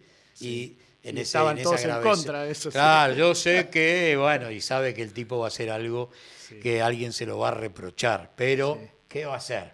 ¿Qué va a hacer? ¿Quién le podía decir que no a, a Cafrune? Pero sí, Cafrune es eh, mm, bautismal para esto que estamos diciendo. Es el tipo que por ahí siembra la primera batalla. De, de todas, es la, la- la primera gran batalla. Después viene todo lo demás. Pero a mí, me, a mí me da esa sensación. Yo soy simplemente un tipo que, Sí, que sí. escucha y que se deleita y punto. No, y y nada que más. además eh, siempre fue al frente, siempre estuvo ahí. Él, él grababa a todos estos. Sí, Porque él graba, el, por ejemplo, el. Ay, ¿Cómo estoy de la memoria hoy? el Yo sé que en el pago me tienen Sí. idea. Eso, ese tema es. el orejano. de- el orejano, exacto. Es de, de la música de Pepe Guerra de los Olimareños. Claro. Y, y está la versión de los Olimareños extraordinaria, pero Cafrune que estaba ahí a la vanguardia, ahí grabándolo. Sí, sí. Y a Citarrosa también le grabó. Le grabó Milonga para una niña, le grabó, creo que Samba por vos. Estaba siempre ahí al, al pendiente, ¿no? Sí. Sí. Eh, hace un rato dijiste, me uno cosas. Estamos pasando un rato hermoso de madrugada y seguramente cada oyente en cada rincón de la República Argentina debe estar gozando lo mismo que yo, con una diferencia. Tengo la, la posibilidad de ser un espectador privilegiado a un metro de distancia Muchas gracias. de Leonardo. Pero hablaste de, bueno, esos Perdóname, tipos que- pero no es por tirar flores, pero yo también estoy Ah, disfrutando, ¿eh? esos tipos que Yo también cambian- tengo el privilegio, porque el maestrísimo lo escuchamos Eh. siempre en la radio, ¿no? pero lo tengo al lado también. cuando uno le cambia la letra. Y me acuerdo cuando él grabó No soy de aquí, no soy de allá, Sí. que desde su lugar lo llama a Facundo Cabral para pedirle permiso. Claro. Porque dice, mire, yo quisiera grabar este tema, pero eh, por favor, Es un placer. ¿qué le puedo decir? Bueno, no, pero yo quisiera cambiar algo de la letra. Bueno, ¿qué, qué le pasa? ¿A usted le parece un hombre con mi barba, mis bombachas, persiguiendo en bicicleta a Manuela? Manuela. No puede ser en un matungo. Claro. Bueno, y ahí viene el cambio de la letra pidiéndole permiso a- al autor, al padre de la criatura. Bueno, nos vamos a ir a un corte. En un ratito el final, la segunda parte de este hermoso diálogo con Leonardo Pastore. Si vos ya lo conocías, nada, recordarlo, vivirlo en tiempo presente. Pero como suele suceder, ¿no? van apareciendo las generaciones nuevas que encienden la radio, que se enganchan con el sonido y dicen, ¿qué es esto? Y descubran. Los sonidos radiales son eso, recordar o descubrir. Depende de lo que diga el número de tu DNI, vos recordás o descubrís. En un rato volvemos. Esto es Radio Nacional y es Leonardo Pastore quien nos acompaña esta noche.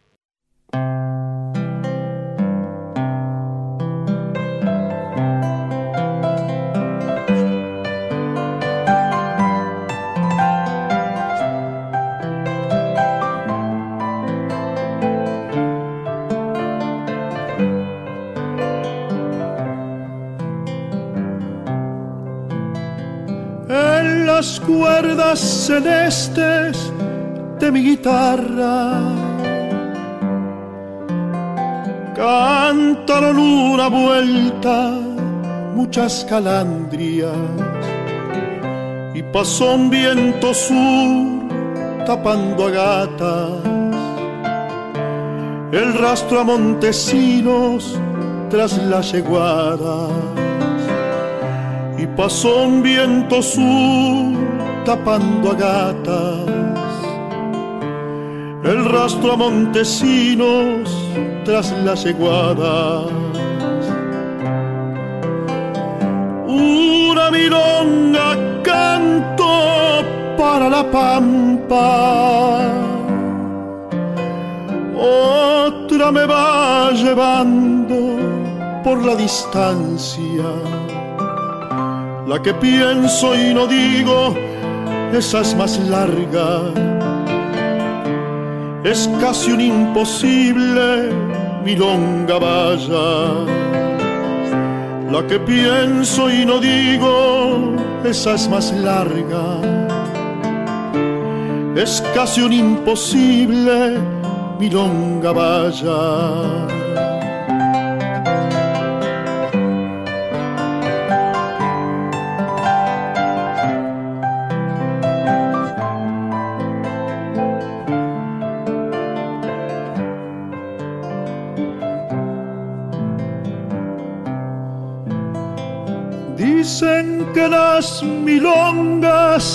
Nacen hermanas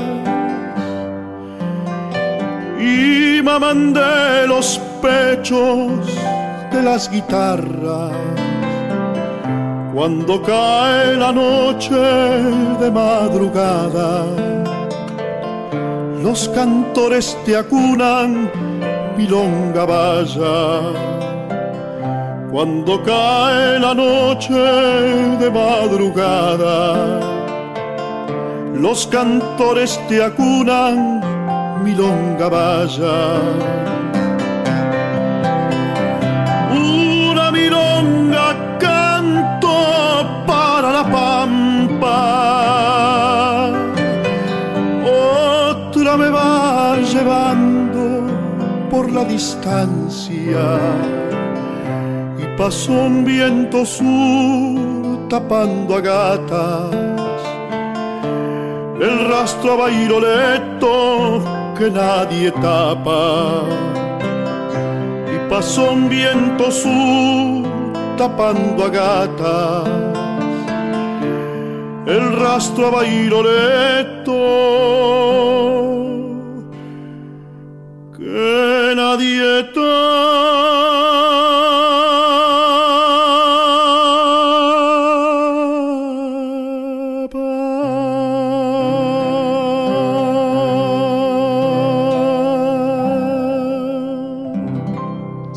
bloque de esta madrugada absolutamente distinta, singular, de esas que seguramente una vez que terminemos, que le bajemos la persiana a este rato, te vas a quedar con ganas de seguir escuchando un poquitito más, de historias, de, la música que nos trae Leonardo. Cuando digo Leonardo, digo Leonardo Pastore.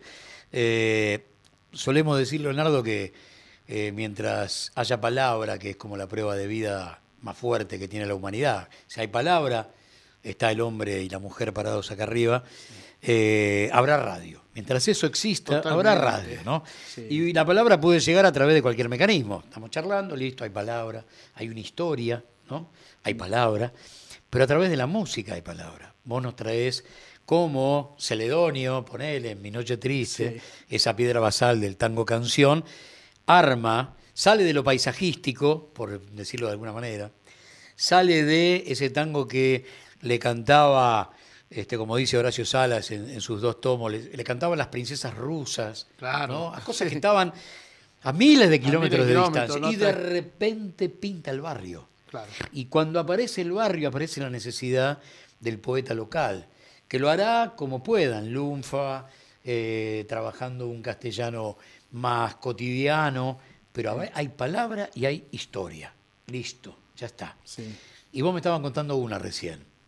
¿Quién es ese tenor que vino y que cantó en la inauguración? Ah, en la inauguración acá de Radio El Mundo. De Radio El Mundo, o sea, Radio El Mundo. esta casa que es hoy Radio Nacional. Claro, Juan Arbizu. Juan Arbizu, uno de los grandes o sea, era, tenía registro de tenores, a tenor. Había empezado como, como tantos otros, como el último de, esa tradición de tenores fue Pedro Vargas, el, más, el más famoso y el último. Pero estuvo Juan Arbizu, José Mojica, Alfonso Ortiz Tirado, todos cantantes formados, eh, como fue Jorge Negrete también, que era más barítono, pero formados con el mismo maestro en México, maestro Pearson, eh, que fueron fabulosos y que se dedicaron a la música popular. Si bien tenían primero una formación lírica. Y Juan Arbizu cantó algunos roles de ópera al comienzo y después se puso a cantar canciones de los grandes compositores mexicanos y del mundo y era furor. Y era tal el furor que tenía en toda América que él vino especialmente a, inaugurar el estudio y la radio. Eh, yo creo que, no sé si fue el año, no te quiero mentir porque eso no lo tengo como, pero 37, 38 por ahí fue. Sí. sí y cantaba eh, eh, farolito que alumbraba siempre mi calle desierta. Tú me viste llorando en la noche llamar a su puerta sin llevarle más que una canción. Es un temazo de Agustín Lara. Sí, sí, sí. Que a su vez, mira lo que te digo, Agustín Lara es Dios en, en, México. Sí, sí y en la música mexicana y de la canción romántica, el bolero, todo. Juan Arbizu es el que le dio el espaldarazo a Agustín Lara. o sea, era un ilustre desconocido y un día lo escuchó tocar el piano en un lugar que tocaba tangos y le dijo, ven conmigo que yo te voy a llevar a, actuar y, y, le empezó a cantar sus canciones y así empezó la fama de Agustín Lara.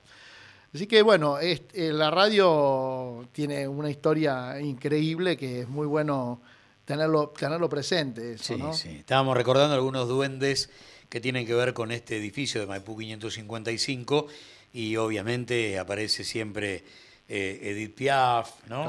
Eh, aparece Dizzy Gillespie, aparece Nat King Cole, Nat King Cole aparece eh, Orson Welles en una visita espectacular, como tantos otros que venían a este lugar que era un templo, ¿no? un verdadero templo, y uno trata siempre de transmitir que el auditorio de Radio Nacional, hecho con los planos de la BBC de Londres, guarda a esos fantasmas, más Nini, Sandrini, los cinco grandes, los grandes de acá, todo, las orquestas, todo pasó por ahí. Claro, Rivero, los cantores, todo, todo, todo. todo, fotos hermosas con esas sillas negras que todavía están de pie en el auditorio. Este, hay una foto hermosísima de Troilo con Chupanqui. Increíble. Los dos tocando. Todo eso pasó ahí, en ese lugar que tiene cálculos de acústica impresionantes. Estamos rodeados de duendes, sí, que- totalmente. sí, además en un edificio que todavía sigue siendo por ahí el más funcional que hay en la República Argentina para hacer radio. Genial eso. Es increíble porque fue hecho eh, como un clásico, ni viejo ni nuevo, ni- no, esto será para los tiempos. Y sigue siendo un edificio absolutamente funcional, con un estudio en, en cada, en cada, con un estudio, con un piano en cada estudio. Sí, eso también. Ah, eso es maravilloso. Esa época de también de que hasta tenían directores artísticos, ¿no? Sí, y que audicionaban. Orquestas estables. Sí. que- porque, por ejemplo, Carrizo eh, tomaron la prueba aquí en- con, el, con el jefe de locutores y los cantantes o los músicos que ven, también se tomaban prueba con los Sí. directores artísticos o de la orquesta estable de, de la radio. Vos calculá que hoy en este edificio funcionan cinco radios, Sí, pero en aquel momento una.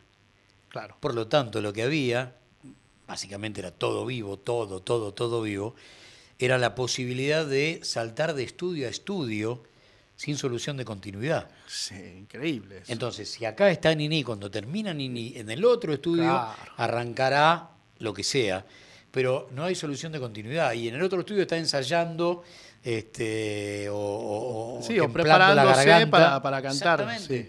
Por lo tanto, fue hecho como una maquinaria radial que todavía hoy este, es indestructible, absolutamente indestructible. Eh, Cuando uno plantea que las cosas son viejas porque tienen 80 o 90 años, eh, no, no- no sabe lo que dice. No, Es viejo si perdió funcionalidad, claro. si no nos deja hacer radio. Pero si encima tiene más funcionalidad que cualquier edificio creado para hacer radio ayer, bueno, quiere decir que es prácticamente un, un edificio nuevo.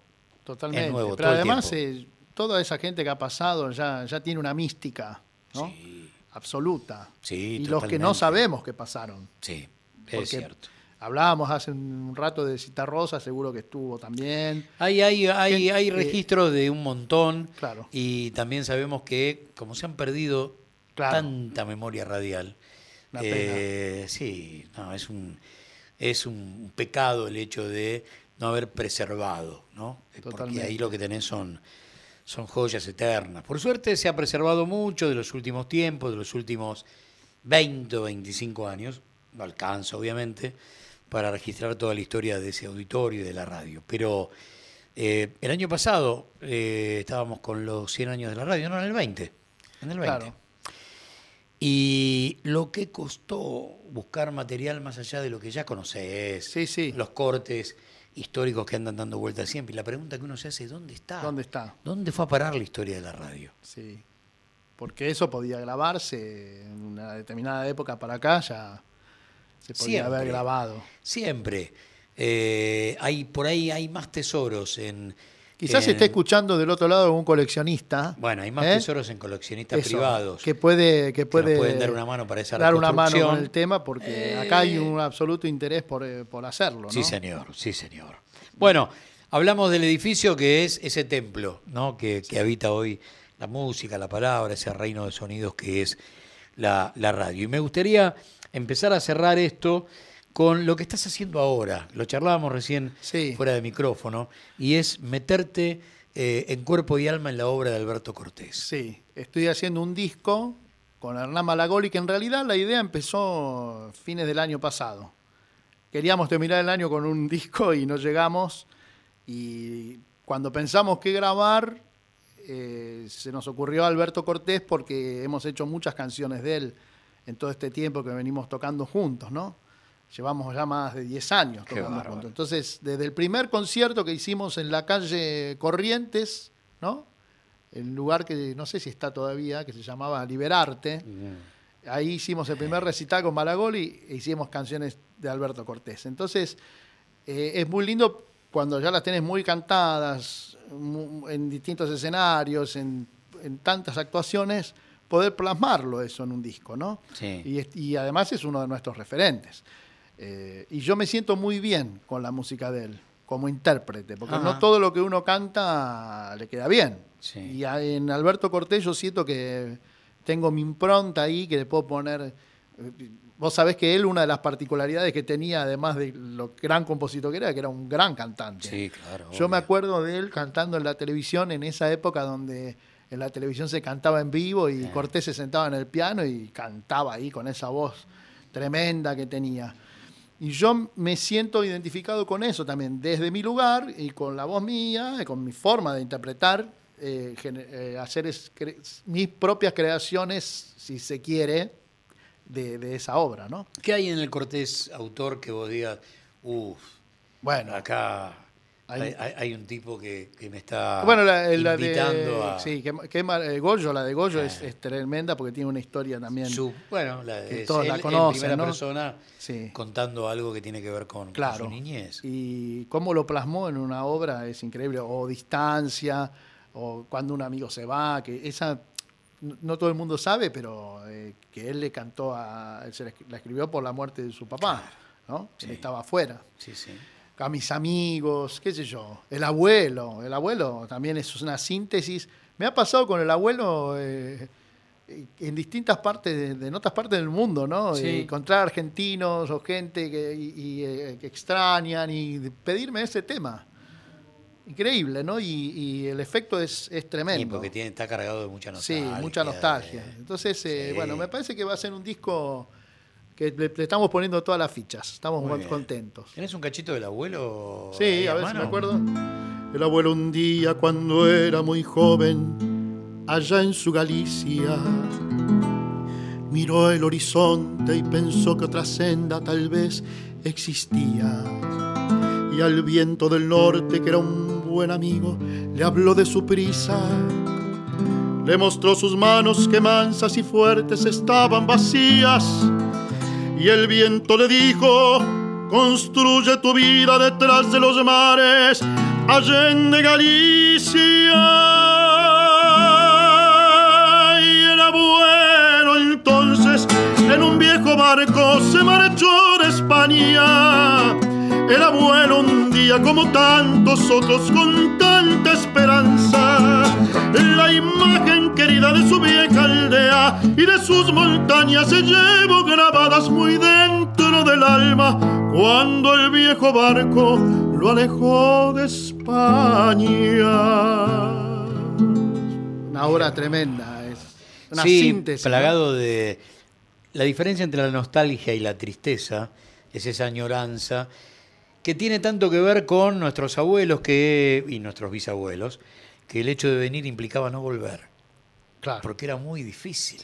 Nadie Sí. tenía en su cabeza la posibilidad de la vuelta, porque por miles de razones, el, Sí, costo, el costo, porque claro. cuando viniste, viniste con los bolsillos demasiado La flacos. situación que dejaste atrás. Claro, ¿no? y entonces era como una despedida eterna Sí. el hecho de irte. Entonces, eh, ahí es donde está la nostalgia, que es la, lo que algunos autores explican, la diferencia que hay entre la tristeza y la nostalgia en el tango. Mira. Parido, en, en- sobre todo en los patios de los conventillos, el patio del conventillo es un lugar de nostalgia, Claro. no de tristeza. La nostalgia de, y qué sé yo si voy a volver, qué sé yo si vuelvo a ver a mi vieja, qué sé yo si vuelvo a ver a mis hermanos, qué sé yo si vuelvo a ver a, a mi gran amigo de la infancia. No lo sé, Sí, no tengo la menor idea. Entonces uno advierte ahí una cuota de enorme nostalgia con una diferencia muy grande con la, con la tristeza. Como si el tango es triste. Yo creo que no, que es nostálgico. Es nostálgico. Que vive Sí. este, en esa cosa nostálgica, ¿no? que define muy bien, de alguna manera, este, Piazzolla cuando le preguntan, ¿cómo toca Troilo? Como baila el porteño, arrastrando los pies. Y en ese arrastre de los pies hay una especie de... Esto se vive de otra manera. Ese arrastre de los pies a mí me da eh, esa, esa nostalgia, esa cosa de, eh, no sé, la letanía, la... y es otro tipo de danza Sí. muy distinta a las primos hermanas, no sé, Paso Doble Claro. eh, y tantos otros que se viven a, a 48 revoluciones. tarantela. ¿no? La tarantela. No, esto es arrastrando los pies, Claro. ¿no? Repleto de esa, de esa nostalgia. Qué sé yo, cada uno lo define como puede, como lo siente, como, como viene. Sí. Pero tiene que ver con, tiene que ver con eso. Y por ahí en, en- en Cortés hay esa, esa cosa de nostalgia cuando él está en, sí. en España, por encima de que a él, qué sé yo, le pintaba volver y agarraba un avión y se volvía. Pero no le alcanzaba. Claro. Y entonces le canta todo el tiempo en ese arranque de la segunda etapa de su carrera, ¿no? Este, cuando deja de ser Mr. Sucundum Sí. y empieza a ser Alberto Claro. Cortés. Claro. Y la mitad del repertorio es cantarle a lo que dejó. Claro. Pero que después se hace como una. Ah, a- a- no. pero eso que, de- que le canta lo que dejó se hace. Lo toman. eh, se hace común a todos los pueblos. Sí, Porque situaciones así hay en todos lados. Es lo mismo que, que hizo Gardel con, Sí. con sus canciones y esos mensajes de la escena del barco de lejana tierra Sí. mía y tanto, ¿no? De y hablarle sabés al que tipo que para está mí, lejos. más allá de que todo lo que todos los temas que citaste son, son de esos que uno siempre Sí. tiene en la mesita de luz, hay uno que seguro lo conoces, si no te lo recomiendo, hay que entrarle sí o sí, que es Sabra y Chatila. Ajá, Sabra y Chatila es un tipo que abre el diario un día sí. y se encuentra con un bombardeo israelí sobre una sola Palestina Sí, sí. y se pregunta dónde estaba yo cuando esto sí. pasó. Y hay, hay eh, documentos de él hablando mucho de esa situación y de ese tema. Porque es como que, pará, pará, yo estoy acá en mi zona de confort Claro. eh, y de repente abro el diario y me encuentro con, porque se abre Chatile fue un desastre con relación a, a la cantidad de pibes muertos. Y el tipo reacciona como diciendo, pará, pará, ¿dónde estoy yo mientras esto pasa? Y es Alberto Cor- Cortés en estado puro, Sí, sí. ¿no? Le da un aire árabe a- al arranque del Con, tema. eh, con Malagoli eh, me va a querer matar porque ya tenemos la lista grande y capaz que lo incorporamos. Pero no, pero hay que. No, no, sí, Es entrarle a, a- a un cachito de Cortés. A Sí. decir, mira al tipo, sí. Mira al tipo, porque también le cantó a, a otras cosas, Sí, a sus sí. injusticias, a su nostalgia, a su Sí, tristeza, nada. Eh, pero un día se dio cuenta que había que cantarle también a, a eso de abrir el diario y reaccionar y decir, no puedo ser ajeno a esto. También eso era. Totalmente. Era Claro, también eso era Cortés, Sí. ¿no?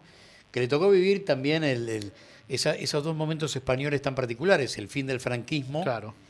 Y, y el arranque de una era de libertad y democracia y de expansión poética, Sí. qué sé yo.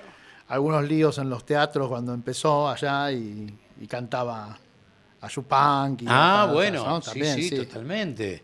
Bueno, eh, él es muy chupanqui también, él es muy chupanqui en su corazón, en Sí, su, sí, sí, su esencia. en su esencia. Mirá todas las cosas que estamos hablando de, de Cortés, ¿no? Y cuántos estarán recordándolo, como decíamos hace un rato, y cuántos estarán descubriendo a Alberto Cortés. Es que la idea siempre, y esto es, te lo digo eh, sin ninguna otra pretensión, la idea desde un lugar de un, de un intérprete como soy yo, que solamente soy intérprete, puedo hacer mía una canción, no sé escribir textos, poemas, no sé componer. Cuando quiero componer algo me da la sensación que esto ya, ya se compuso. Entonces, pero el objetivo mío es ese. Es una persona, en el caso de Cortés, un artista que está en la memoria de todos y que todos sabemos perfectamente quién es, pero puede haber alguno que está ahí despabilado que no se dio cuenta y el, a través de lo que uno trata de hacer es ponérselo ahí sobre la mesa, ¿no? Sí, a veces nos que después pasa vayan que- a, a buscarlo a él. Perdóname, me ha pasado, Gustavo, en conciertos totalmente líricos, Sí, dedicados solamente a las, a las áreas de ópera y a las canzonetas napolitanas, cantar eh, Quisiera morir ahora de amor. Mucha gente no sabía que eso de Citarrosa y de Avilariño, pero como una, es una especie de imposición que hice, y lo, como, la- como esa versión la hice bastante lírica, todo el mundo la quería en los bices claro. y se enganchaba con eso. Sí. Después de haber cantado Verdi, Puccini y todo. Entonces, para mí tiene que ir por ese lado. Y después vayan en búsqueda de a ver quién, quién compuso esto, ¿no? Pasa en todos los microclimas que uno ya está cansado de repetir ciertas historias y sin embargo hay como este, un montón de generaciones, generaciones intermedias, que se van sumando, por ejemplo, a esto de- del hecho radial y requieren que vos le cuentes el cuentito desde había una vez. Claro. Y sin embargo uno dice, otra vez. Sí, claro. hay que hacerlo. Sí, sí, otra vez. Recién dijiste Verdi y Puccini. Y Sí. si decís Verdi y Puccini, ¿qué, qué, qué te, qué te aparece? Eso ya es más complicado. Pero, un cachito de eso para decir, uy, mira. no, y por ejemplo, eh, Va pensiero sull'ari dorate, Bati possa sui climi, sui colli, ove onezza notte mi debò.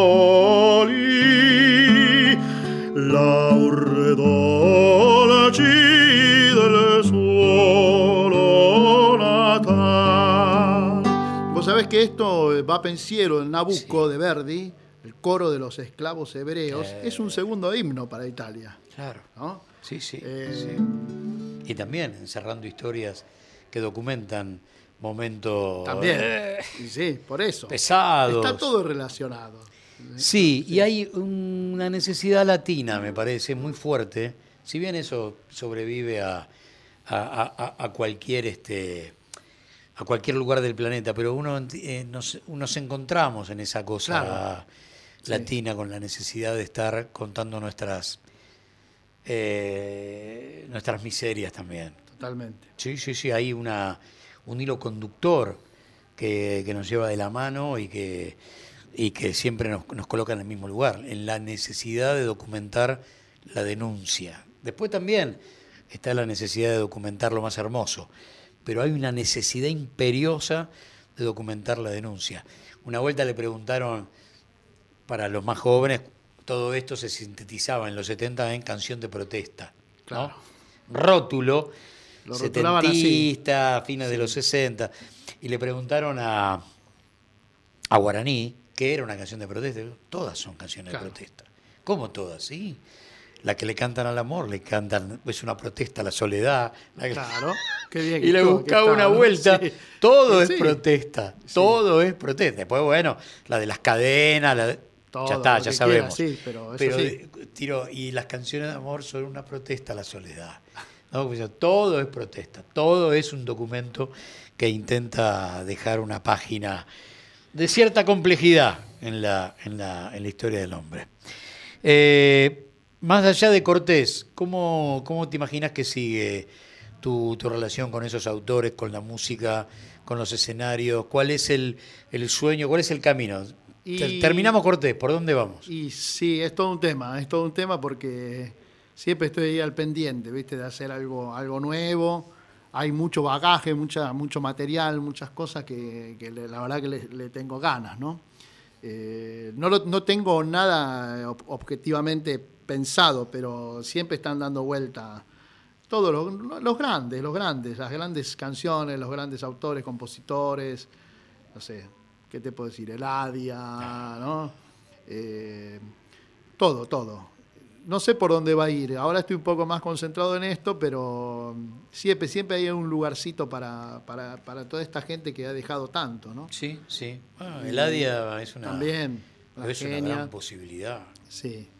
Guaraní posibilidad. también. Yo Oh, eh, bueno. en, en un disco, el disco cancionero que hicimos con Maragoli en, el, en la pandemia hicimos Sí. Puerto de Santa Cruz. Oh, Pero hay tantas otras, ¿no? Maravillosas. sí, claro, a ver Puerto de Santa Te Cruz. digo adiós si acaso te quiero todavía.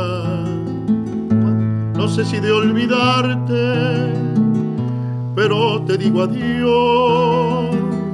No sé si me quisiste, no sé si te quería, o tal vez nos quisimos demasiado los dos. Este cariño mío apasionado y loco, se me enredó en el alma para quererte a ti. no sé si te ame mucho, no sé te ame poco, pero sí sé que nunca volveré a amar así. Eso es una obra increíble que obviamente está muy grabada, muy cantada, pero siempre es, es, es muy lindo poder recordar ¿no? este Sí. repertorio. O por ejemplo hay otro grande que es Daniel Toro, que en algún momento también quiero versionar algo, algo de su obra, ¿no? Y tantos que Sí, van sí, apareciendo. Sí, sí, sí, sí. Bueno, la lista es, Es enorme. es larguísima. Y a veces cuando uno escucha todas estas cosas, eh, a ver, no es que tiene el miedo de que se olviden. Será imposible. No, eso Será no. imposible. Pero, eh, a ver, ¿cómo sería en términos radiales? Necesito una excusa para pasarlo. Claro, exacto. Y no puede ser. Sí, Yo no necesito una excusa sí. para escuchar a Guaraní. No, No. necesito ningún aniversario redondo ni nada. pero sin embargo, parecería que sí. Y ahí hay una esencia, un clásico, un tipo que lo voy a poner en el aire y va a despertar que un montón de la audiencia diga, uy, te acordás, Claro. y viaje. Pero daría la sensación, hoy, ponele, si tengo, che, ¿por qué no puedo poner este Troilo? No, mira, ¿y por qué? Me van a preguntar por, alguien Sí. me va a preguntar por qué, Sí. ¿no? O pero ahí yo mismo me voy a preguntar por qué. Y yo la verdad que siento que no tengo que preguntar nada. Es mío, me pertenece, tiene que ver con mi cultura. Pero sin embargo, Pero yo te voy a decir algo, Gustavo. Yo tuve la suerte, es parte de mi actividad también, de ir mucho a reuniones, eventos, vos lo sabés eso, ¿no? De casas. Sí. En las casas, cuando se hacen reuniones, eventos, festejos, Sí. comidas, hay distintas generaciones, están todas las edades. Y yo me he quedado siempre muy sorprendido, en buena fe, porque sé que es así, de gente de distintas edades. Cuando vos empezás a cantar y, eso ya es- empieza, el, digamos, el show, el recital, lo que sea, los pedidos que hacen. Te piden cosas que tienen que ver con esto que estamos hablando. Y, y entonces yo creo que es más un tema de no difusión o no espacio que, que no gusto o no, no buscar eso. La Sí. gente, la gente lo tiene eso siempre presente y lo quiere. ¿Entendés? Entonces, a mí me ha pasado gente joven en los lugares, nostalgias, o no sé, tal tango, tal obra, o tal. Y así, todo el tiempo. Y no es que, que no conocen. Eso es mentira. Hay mucha gente que conoce, está dormido Está ahí, dormido. pero o, o no está el- en los grandes medios masivos, quizás. Tendría, tendría que estar más, según, sí. según mi modesta sí, opinión. sí, ¿no? claro. Pero hay como una Eh. especie de... eh, está fuera de lista. Claro. No sé, por llamarlo en términos técnicos, si quienes son hombres y mujeres de radio me van a entender. Está fuera de lista, digamos. Sí. Y, y ahí es donde tenemos que interpelarnos. Claro. es nuestro, es nuestra cultura, eh, y sin embargo tienen esos tipos, muchos de ellos, presencia en otros lugares del planeta y nadie puede entender cómo acá el tango es un, no cabe ninguna duda. Sí. un- un- Pero me ha pasado también sin, sin creer que vos, el que está escuchando el otro lado no crea que es por mí. Sí, Me ha pasado con esta canción que canté recién, también encontrar gente joven lagrimeando. Cuando la he cantado, ponele, no sé, para un tío que me, es la can- canción del adiós. sí. Y esa persona está lagrimeando y quizás la descubrió en esa noche la canción. Esa- ahora te digo al revés.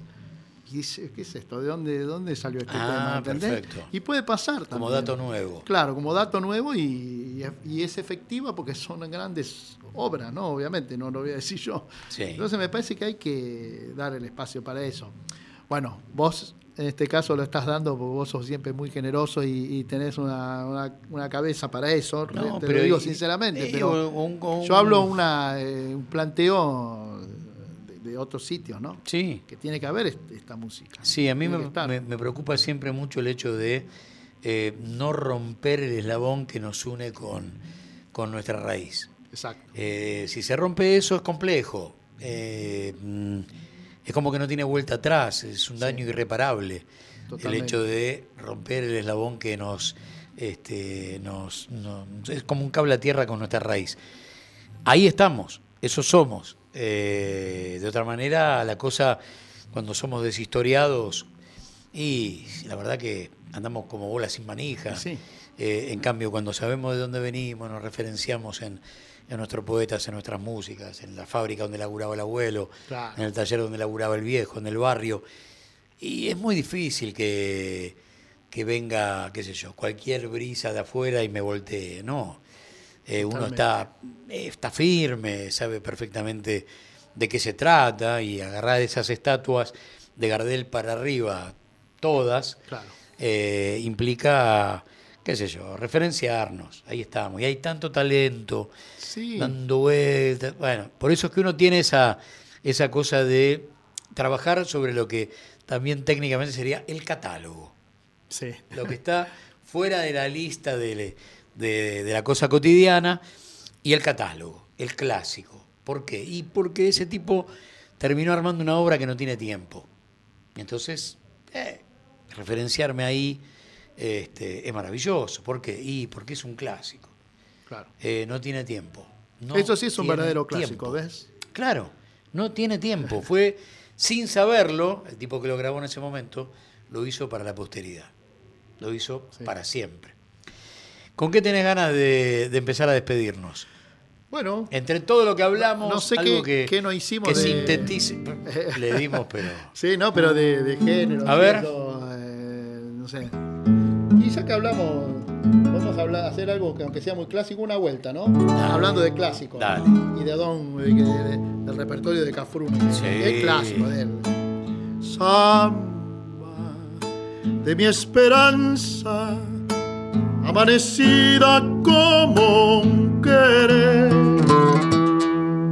Sueño, sueño del alma, que a veces muere sin florecer.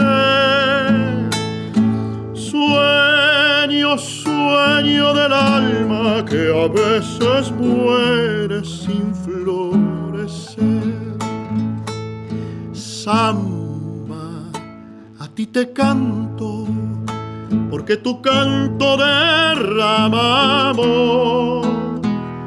caricia de tu pañuelo que va envolviendo mi corazón. Caricia de tu pañuelo que va envolviendo mi corazón. Estrella, tú que miraste, tú que escuchaste mi parecer. Estrella, deja que cante, deja que quiera como yo sé.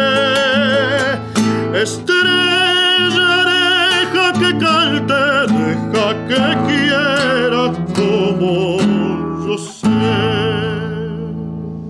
¿Se viene algo de San Martín? Me contabas hace Sí. un ratito. A ver, dale. Justamente el 18 de marzo, no tengo la hora acá, pero busquen en las redes Sí, o, sí, dale. eh, homenaje a San Martín en el Cabildo. Muy bien.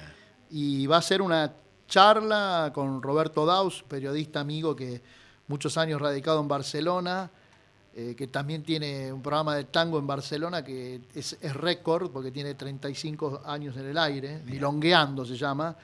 Va a estar también el maestro Payarol, que va a hablar sobre el sable de San Martín. Vos sabés que Eh. él, él se ocupó de la restauración Sí. del sable de San Martín. y lo- hiciste cosas hermosísimas. Sí, hice cosas con él la pandemia. porque él Por las sí, en la pandemia, por las redes y en su además taller. en su taller, bueno, mágico todos lugar saben del maestro Eh. y además él tuvo como dos meses el sable Sí. de San Martín en su casa con los granaderos Uh. custodiando y entonces va a contar un poco sobre eso y al cierre vamos a estar justamente con Yamila Cafrune Qué y con Malagoli haciendo un, un concierto con obras que aparte eso es también muy interesante A porque Yamila va a cantar cosas de su papá dedicadas a San Martín, yo voy a cantar algún tema de hay un vals que todavía lo estoy repasando, ¿no? Ujú. No lo puedo cantar que se llama El Santo de la Espada, que lo hacían las orquestas de antes.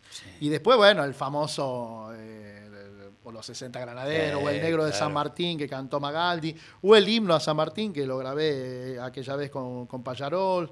Bueno, creo que va a ser muy lindo eso, muy lindo y nos juntamos cinco o seis amigos con la intención de, de armar algo en homenaje a- al Libertador. ¿Cómo ponerle música popular a San Martín? Y hay. Sí, hay. hay. un montón. Sí, hay. Hay un montón. Por hay una, supuesto. sí, sí, sí, hay una, una especie de este, mm, enorme catálogo que si uno conoce más o menos este, algunas historias, Sí. eh, automáticamente a- a- aparece. Claro. Y si las podés referenciar este, con, con la historia verdadera, eh, es más fuerte todavía, ¿no? El negro de San Martín, Sí. entre otras muchas cosas, recordar que el ejército sanmartiniano fue el que generó el primer oficial negro del planeta. Claro. Entre muchos datos que hay del ejército sanmartiniano, allí estuvo el primer oficial negro del el mundo. Sí. No es poca cosa. Y en este concierto y presentación lo íbamos a hacer en San Lorenzo, Ah, eh, eh, ahí en, Sí, el en el convento, convento. y toda la historia que ya conocemos. sí, claro. Y bueno, por el tema de la pandemia se suspendió ya dos veces. Y de- hablando de San Lorenzo, mirá cómo está todo relacionado. Eh, yo decía, bueno, ¿y qué otras canciones se pueden cantar eh, que, o que tengan que ver con San Martín o que sean nuestras, ¿no? Sí. Y de repente alguien me dijo, y Alfonsina, o el otro dice, y, y de repente descubrí que Alfonsina Storni estuvo cantando ahí, cantando unos fragmentos de ópera cuando, cuando recién comenzaba, muy jovencita, y se ve que estuvo de casualidad en ese lugar, y alguien del, del- ahí de que estaba a cargo, no sé, del convento, le dijo que cante, y cantó Babero de Sevilla, cosas así por el. Así que sí que... Y eso, bueno, eso va a ser el 18. Y si me permitís, te Sí, quiero contar, y le quiero contar a la audiencia también algo, porque sé que había audiencia de Mar del Plata y, Claro que sí. y ahí de la zona. Sí, muy bien. Entonces, el 16 de abril vamos a hacer un concierto eh, en el Teatro Auditorium de Mar del Plata. Hermosísimo. Que es la primera vez que canto en el Teatro Auditorium, que es la sala Astor Piazzolla, que tiene mil, mil localidades. Este concierto lo organizan unos amigos muy queridos de allá, de Mar del Canto, que siempre hacen cosas a través de la música y solidarias. Entonces es un concierto solidario que es para recaudar fondos para merenderos y comedores Ah, muy ahí de, la- de- de Mar del Plata, ¿no? Eh, y además se arma una cosa muy linda, porque hacemos con Hernán eh, concierto piano, voz y yo con la guitarra, pero después se suman músicos locales y te- no sé, hay una buena parte del concierto es una banda, una gran banda, Sí, ¿viste? sí. Como, no sé, bajo, Sí, batería, percusión, ¿viste? Guitarra, guitarra, que- guitarra acústica, guita- bueno, de todo. Te- otros teclados, entonces hacemos todo lo que te puedas imaginar, desde Serrat, Citarrosa, Gardel, la ópera, todo, pero con banda también. Qué entonces, es una entrada muy barata. Fecha 16 de abril, 16 de abril. 21 horas. 21 en el horas. Teatro Auditorium de Mar del Plata. Ya la semana que viene creo que están Ah, las entradas. espectacular. Y además es para ayudar a los chicos. Sí, ¿no? señor. Eh, Estábamos hablando de San Martín y habías agarrado la guitarra. Después No, porque la dije- charla nos llevó a otro no, lugar. porque por ejemplo, también se hace, aunque no la tengo, se, se va a hacer el, ese día, eh, cosas que, o que mencionan también a San Martín y que son parte del cancionero Ah, popular. Sí. Ya el sol del 25 viene asomando, ya el sol del 25 viene asomando, y su luz en el plata va reflejando, y su luz en el plata va reflejando. Y dice, oíd, y ya lo anuncia la voz del cañón, hicemos a tope nuestro pabellón, ¿no? y las campanas de las dianas, o por ejemplo los 60 granaderos, Sí, bueno, todo ese tipo de cosas. ¿no? Sí, sí, sí, sí, O sea, no solamente son los himnos, que el himno a San Martín en sí, el que yo grabé también Sí. es precioso. Sí, claro que sí. Eh, pero no solamente es esta cosa, viste, de himno y de música un poco más tirando a compositor de cámara o clásico y demás. También está en el, el cancionero popular, ¿no? Sí, sí, sí, no cabe duda. Eh, y es una, una figura que a través de la música sale del bronce también. Claro. Que es una obligación, ¿no? Salir de la concepción vitrista del bronce, Sí. ¿eh? ¿no? Del tipo que no es de carne y hueso, y transformarlo en un personaje eh, real, un hombre como vos y como yo, que fue el tipo que asumió la responsabilidad de decir ahora. Sí. Y bueno, nada, llevó adelante. Y además yo tengo el orgullo que tocaba la guitarra y dicen que tenía voz de tenor. Ah, sí. Sí. No sabía. De eso. hecho, en algún museo de la guitarra hay una de, de- está la guitarra de, de San Martín, que es preciosa. es Ah, pucha, chiquitito instrumento, pero una maravilla. Si algo me faltaba saber del tipo como, como una pieza de ese rompecabezas, Sí. era eso, ¿no? Eh, un personaje completísimo, más allá de, del rol como político. Mendoza tuvo el honor de, de vivir este, esa exclusividad, Esa exclusividad de tenerlo, tenerlo ahí. Este, claro, dirigiendo políticas económicas, este, creador de la primera industria metalúrgica de la República Argentina, Sí. en el plumerillo. Claro. Por primera vez se fundían metales para, bueno, por eso el día del metalúrgico es el día del nacimiento de Fray Luis Beltrán, que estaba a cargo del plumerillo. Ahora, eh, decís, uff, ¿cuánto más? Bueno, todo. El tipo que dicen trajo la homeopatía por primera vez, porque todos sus problemas respiratorios no encontraban ningún resultado en la medicina tradicional, y alguien le dice que en Alemania, y cruza los Andes con un este, una valijita, eh, no me acuerdo en qué museo está, con una valijita que vos la abrís y lo que tiene son todos los este, compartimentos para los remedios homeopáticos. Qué va. Ah, un personaje divino. Y para aquel que no está tan. Porque el que estudia guitarra, ha estudiado guitarra, está en ese rubro, Sí. músico de música clásica, sabe, conoce perfectamente un estudio de, de- creo que es un estudio en si, en si menor de, para guitarra de Fernando Sor, que fue el maestro de San Martín. Fue un gran músico que vivía, no sé si en Francia, creo, y que, y que mm, además de métodos para guitarra y demás, y maestro, compuso este estudio, entre otras cosas, y era el estudio que tocaba San Martín. Eso no, lo, no, lo, no lo sé yo por mi cuenta, se lo Ah, escuché bueno. decir a Don Atahualpa, Yupanqui, Mirá qué bien. contárselo a Carrizo. Entonces busquen ese estudio en sí menor, van a ver qué belleza y se van a emocionar pensando en San Martín tocando eso. Muy bien. Bueno, me gustaría cerrar la noche con Gardel, ya que eh, Sí, arrancamos con bien. Gardel, ¿cómo no cerrar? Con el Claro, muchacho este que... con ¿Alguna, pibe- ¿Alguna en especial querés o...? Primero agradecerte. No, por favor, Y por favor. al que está del otro lado también Sí, acá. pero a Rodo, que nos está operando, Rodo Flores, eh, cualquier cosa de, Sí. de Gardel. Ya hiciste lo que a mí más me hicimos un poquito de Aguaforte, al pie de la Santa Cruz, eh, que son esas cosas que de Gardel y hiciste Lejana Tierra Mía, Sí. que para mí, y ahí es donde eh, yo voy a copiar lo que vos recién, el modo de contar la historia, yo alguna vez lo pude decir a, al gran Héctor Larrea. Eh, un día yo lo escucho a Larrea decir que la canción que a él le parece mejor define a Gardel cantante es Lejana Tierra Mía. Entonces empieza a explicar por qué. Claro. Y tiene que ver con todos los, este, Sí, sí. todos los sube y baja. Primero que tiene una tesitura tremenda.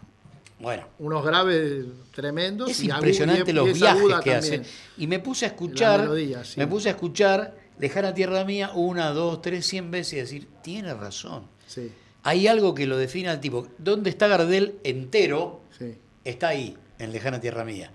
En, en esa enorme exposición de lo que puede hacer un, un cantor popular. Pero después, bueno, está en todas partes. sí. No, en todo, en todo. Está en todas partes. Vamos a hacer el, eh, el homenaje al barrio, así, Dale. pero con, con ese también clásico que hacía él. Y muchas gracias, de verdad. No, por favor. Barrio plateado por la luna, rumores de milonga, es toda su fortuna. Hay un fuelle que rezonga en la cortada mistonga, mientras que una pebeta, linda como una flor, espera coqueta bajo la quieta luz de un farol. Barrio, barrio, que tenés el alma inquieta de un gorrión sentimental. Penas, el barrio malevo, melodías de arrabal viejo barrio. Perdona si al evocarte se me pialto el lagrimón que al rodar en tu empedrado es un beso prolongado que te da mi corazón. Cuna de taitas y cantores, de broncas y entreveros de todos mis amores. En tus muros con mi acero yo grabé nombres que quiero. Rosa, la milonguita, era rubia amargó. en la primera cita la paicarrita me dio su amor. Barrio, alma inquieta de un gorrión sentimental. Penas, ruegos, es todo el barrio malevo, melodía de arrabal. Viejo, barrio, perdona si al evocarte se me pialto el lagrimón que al rodar en tu empedrado es un beso prolongado que te da mi Gracias, Leonardo. Gracias Y a vos, ¿Por qué no Gustavo. nos vamos rep- repitiendo Mar del Plata? Mar del Plata, 16 de abril, Muy bien. 21 horas, Teatro Auditorium. La semana que viene ya están las entradas a la venta, creo que es Plateanet. Concierto, fiesta y dar una mano. Y dar una mano, muy importante. Comedores de Mar del Plata, de la ayuda los de los compañeros del grupo Mar del Canto. Mar del Canto. Sí. Bueno, gracias a quienes están del otro lado. Seguramente vivieron como nosotros una de esas noches distintas, repletas de música, de historias, de palabra. Hubo radio, hubo un hecho radial a través de las canciones y la historia de Leonardo Pastore. Especial de Radio Nacional. Gran abrazo para todos de norte a sur y de este a oeste de la República Argentina.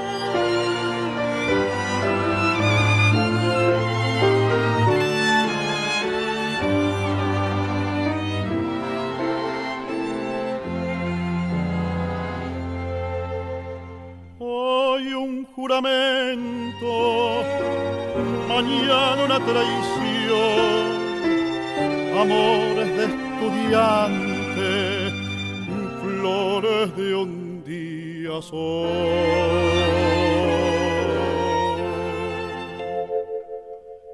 Menudos labios ardientes dejar una promesa apasionadamente. Quiero calmar los enojos de aquellos claros ojos, siempre mintiendo amor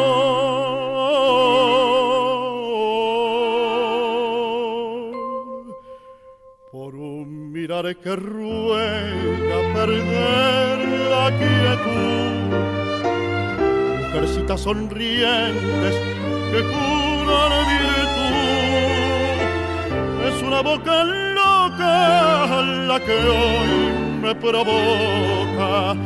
Hay un collar de amores en mi juventud.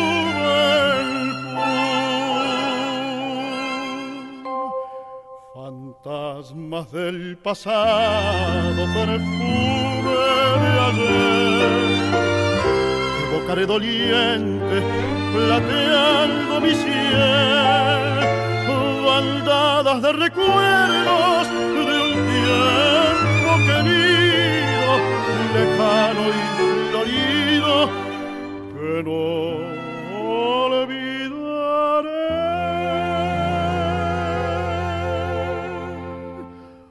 Hoy un juramento, mañana una traición,